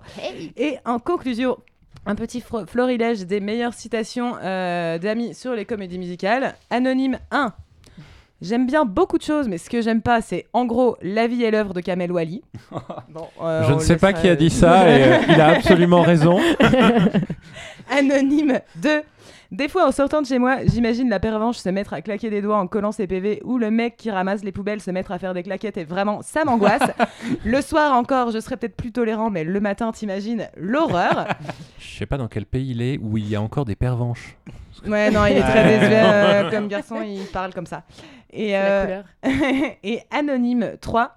Moi, le jour où on me fait un film de guerre en comédie musicale, je signe tout de suite. C'est vrai ça Pourquoi il n'y a pas de film de guerre en comédie Oh, si, musicale il doit y avoir. hein. Il y en a, je, je vous rajoute ça après. euh, Ok. Rajoute-nous ça. ils sont très bien. Très bien, super, bah voilà. Oui, et d'ailleurs, euh, comme on a euh, été beaucoup trop longue, comme d'habitude, euh, on avait prévu euh, un petit quiz, mais... C'est pas que vous, c'est beaucoup de nous aussi. Hein. Tout le monde est Le- Bon, Oh, je recommence. Alex, Alex a Comme d'habitude. Comme, bon, on est un petit peu pris par le temps. on, va, on avait prévu un petit quiz euh, qu'on fera en bonus, donc que vous aurez le plaisir de découvrir un peu plus tard. Ouh. Voilà, suspense. Eh bien, merci à toutes les deux et aux autres Merci. qui ont participé. Et David et Adrien, je crois qu'Eltaniel vous a posé une question sur le Discord concernant votre live. Oui, en effet, il se posait une question par rapport aux lois d'amnistie évoquées dans notre live. Euh, donc, il dit si j'ai bien compris, euh, elles couvrent tous les actes, même ceux qui étaient illégaux selon les lois en vigueur au moment des faits. C'est bien ça? Oui, surtout ceux qui étaient illégaux et pas seulement euh, des trucs qui n'étaient pas prévus par la loi. Euh, mais ceci dit, ça ne couvre que les délits. C'est-à-dire que, et euh, uniquement, euh, donc, je lis, les délits en relation avec le financement direct ou indirect de campagnes électorales ou de partis politiques. Dans les faits, ça a été interprété très très très largement pour dire tout ce qui peut être vaguement euh, relié. Mais ça n'aurait pas couvert un crime, c'est-à-dire les braquages de banque, meurtres pour couvrir, n'étaient pas couverts par cette amnistie. Et c'est pas du tout une amnistie qui rend juste légal les trucs qui n'étaient pas illégaux. euh, Absolument. avant. C'est- D'accord. C'est vraiment. Absolument, euh, ça couvre les trucs qui étaient explicitement illégaux, la corruption, le... Et qu'ils sont restés après. et qu'ils sont Alex restés après. Mais c'est quand même ouf ce truc parce que je me dis, euh, enfin genre je fais un, je fais un délit, je fais un vol ou je sais pas quoi et tout, et puis après je dis ah mais non mais attendez c'était pour, j'en ai donné une partie à, pour Absolument. financer, et puis ah mais non ok d'accord c'est bon alors. Ah ben ça Euh, c'est la, c'est la paix c'est sociale. arrivé. le reste de la, po- de Non, non, poste mais- c'est tout quoi. Euh, je veux dire, le- les- le- l'amnistie, par exemple, de 90, il avait explicitement euh, l'affaire Urba, Oui. mais euh, ça a aussi couvert, coïncidentalement, plusieurs autres affaires qui étaient, dont euh, le, le prin- qui, étaient essentiellement crapuleuse. qui étaient essentiellement crapuleuses, qui étaient essentiellement de l'enrichissement personnel, mais euh, dont on a argué que c'était lié au financement de partis Après, politiques. après, il fallait arriver à draguer suffisamment pour la faire voter cette loi. Donc euh, il fallait que tout le monde y trouve un peu son compte. C'était le but à l'époque aussi. Ouais. mais je- Ok. Et donc, Merci. Alex, oui. Bah, tout le monde y trouvait son compte dans la mesure où, euh, sinon, euh, c'était. euh, L'intégralité des députés, ou presque, qui auraient euh, été euh, ouais, condamnés. Ah, heureusement, on est, on est passé à côté de ça. Quel soulagement. Pour demander aux députés de voter, de voter un truc qui allait les envoyer Ouais. en prison, c'est compliqué, je ne Oui, dis oui. pas. Donc c'est un peu de la réelle politique. C'est pas nécessairement les députés, mais en tout cas, c'est le parti qui tombait. quoi. Voilà, le- le- les, les partis donc derrière. euh, Ah, heureusement, du coup, on les a gardés. Bref. bah, on a récupéré des lois qui ont vraiment assaini une partie Oui, des choses quand c'est même, vrai. au fur et à mesure. Ça a mis du temps, donc euh, il faut voir ça aussi. Par accumulation. Euh, pour terminer, euh, donc deux rapides coups de cœur. Je me tourne vers, euh, vers euh, Alex peut-être? Euh, oui j'en ai un aussi, mais je crois qu'on avait non. D'accord. euh, Ok. Euh, bah, ou sinon mode si t'es parti. Oui, moi je- j'ai vu le, le dernier spectacle de Ken Kojandi avec un certain Jean. Ouais. Allez-y, c'est trop bien. Le spectacle, voilà. Donnez-lui tout votre argent. Je vais faire un peu plus long. Le spectacle s'appelle Une bonne soirée. Euh, Ken Kojandi, euh, son nom d'usage, c'est aussi euh, le mec de Bref. Et c'est euh, le meilleur spectacle comique que j'ai vu de ma vie. Euh, la structure du spectacle est hyper folle. intelligente, Ah ouais, hyper c'est génial. folle. Euh, c'est hilarant. Il se moque de personne, il est méchant avec personne. Ça fait réfléchir. Il y a énormément de digressions. Je me tourne vers Elise car je sais son Ah, il amour faut être pour la hein. digression. Euh, le spectacle s'appelle Une bonne soirée. Effectivement, on passe une bonne, Bonne soirée. Euh, Et euh, il y a pause estivale là, mais ça reprend le 10 octobre à l'Européen à Paris 17e. Pour l'instant, c'est juste jusqu'au 28 décembre, mais ça mérite d'être prolongé. Alors allez-y et comme dit Jean, donnez tout votre argent. Moi, je croyais vraiment que tu allais faire ton coup de cœur sur Glee. Je suis un peu triste en fait. Je me suis dit que vous en aviez un peu trop entendu parler. Ouais, c'est déjà. c'est plus un coup de cœur là, c'est une boulimie. euh. Euh, c'est- C'est c'est mon occupation principale. Euh, Alex du coup? Oui, tout à fait. Moi, je voulais parler d'un jeu vidéo pour changer également. Ouais Qui s'appelle Observation, euh, dont je vous ai déjà un peu parlé.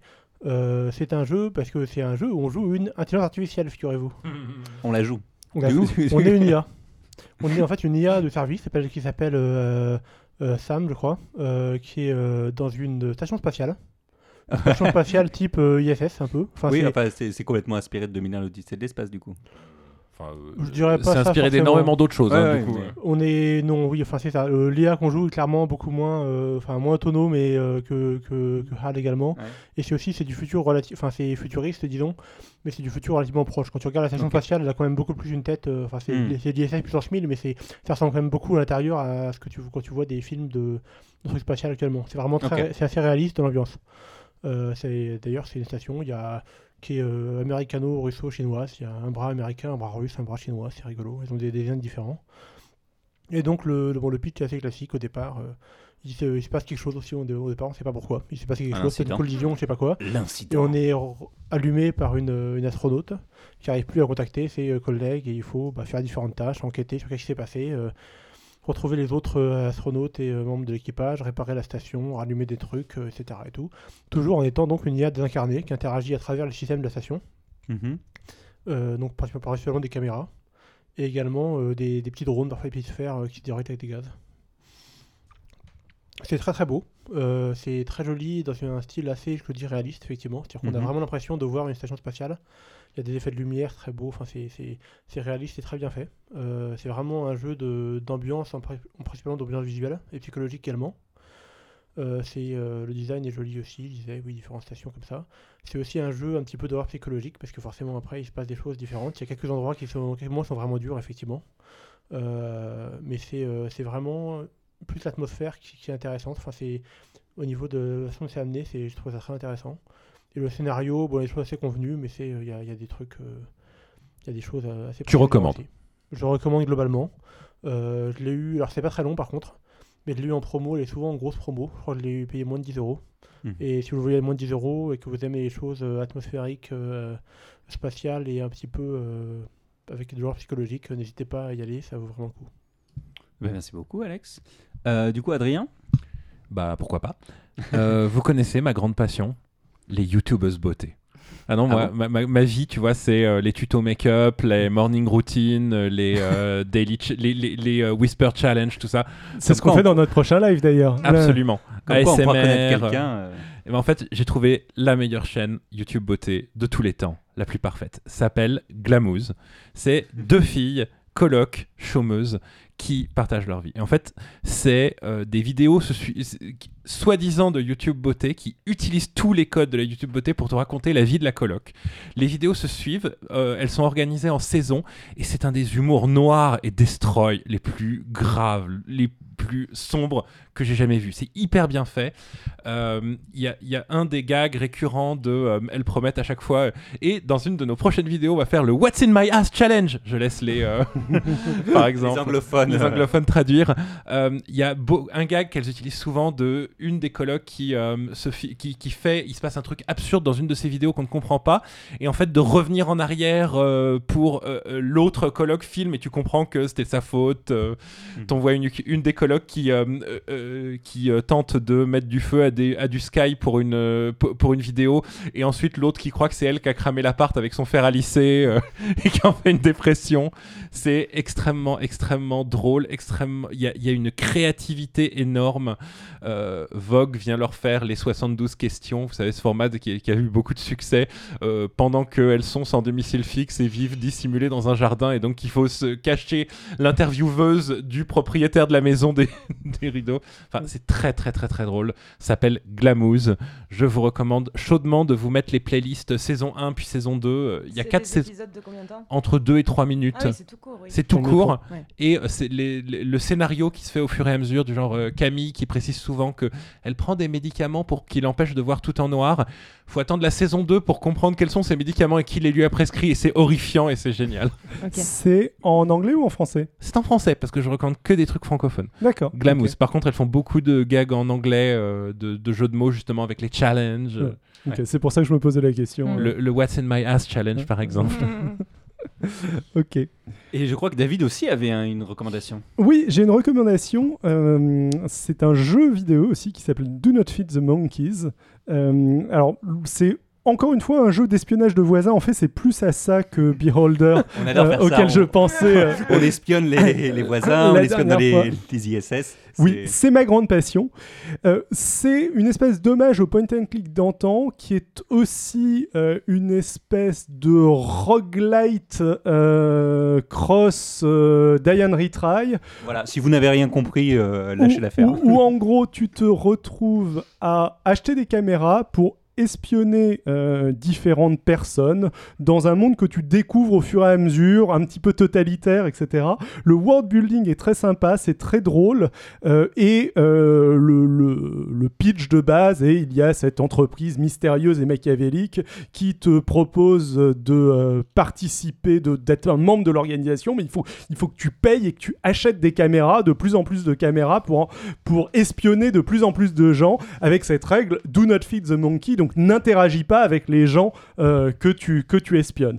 Mais tu vas trouver des numéros de téléphone, tu vas trouver, euh, tu vas trouver différentes choses. euh, Et c'est- tentant. et c'est tentant d'interagir. Ça, ça te permet que personne ne te regarde. ça te permet de rapporter plus d'argent, de, de gagner plus d'argent. Et puis il y, a- il y a ces gens bizarres qui ont emménagé au-dessus de chez toi, qui, qui sont tous en noir et, et qui te dit que, que si jamais il y a des interférences dans ton euh, système téléphonique, de surtout pas t'inquiéter, que c'est tout à fait normal et qu'ils ne sont absolument pas en train de t'espionner.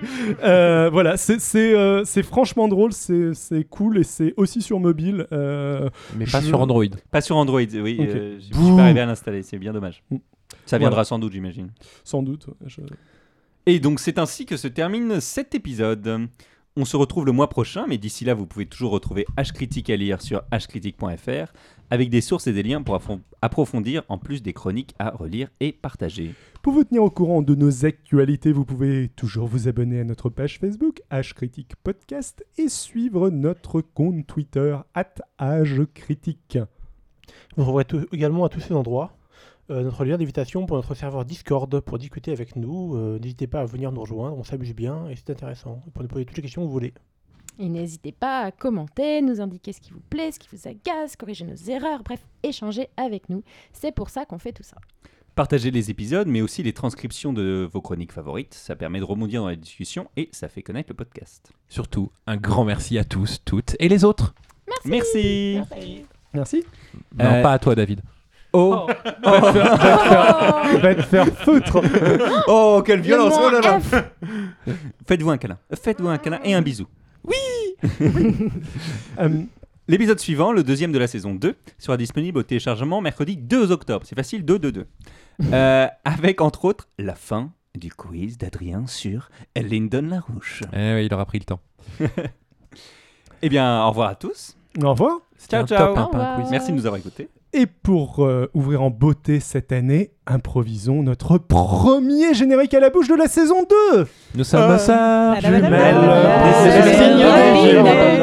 American America, ba-da-da-da-da-da.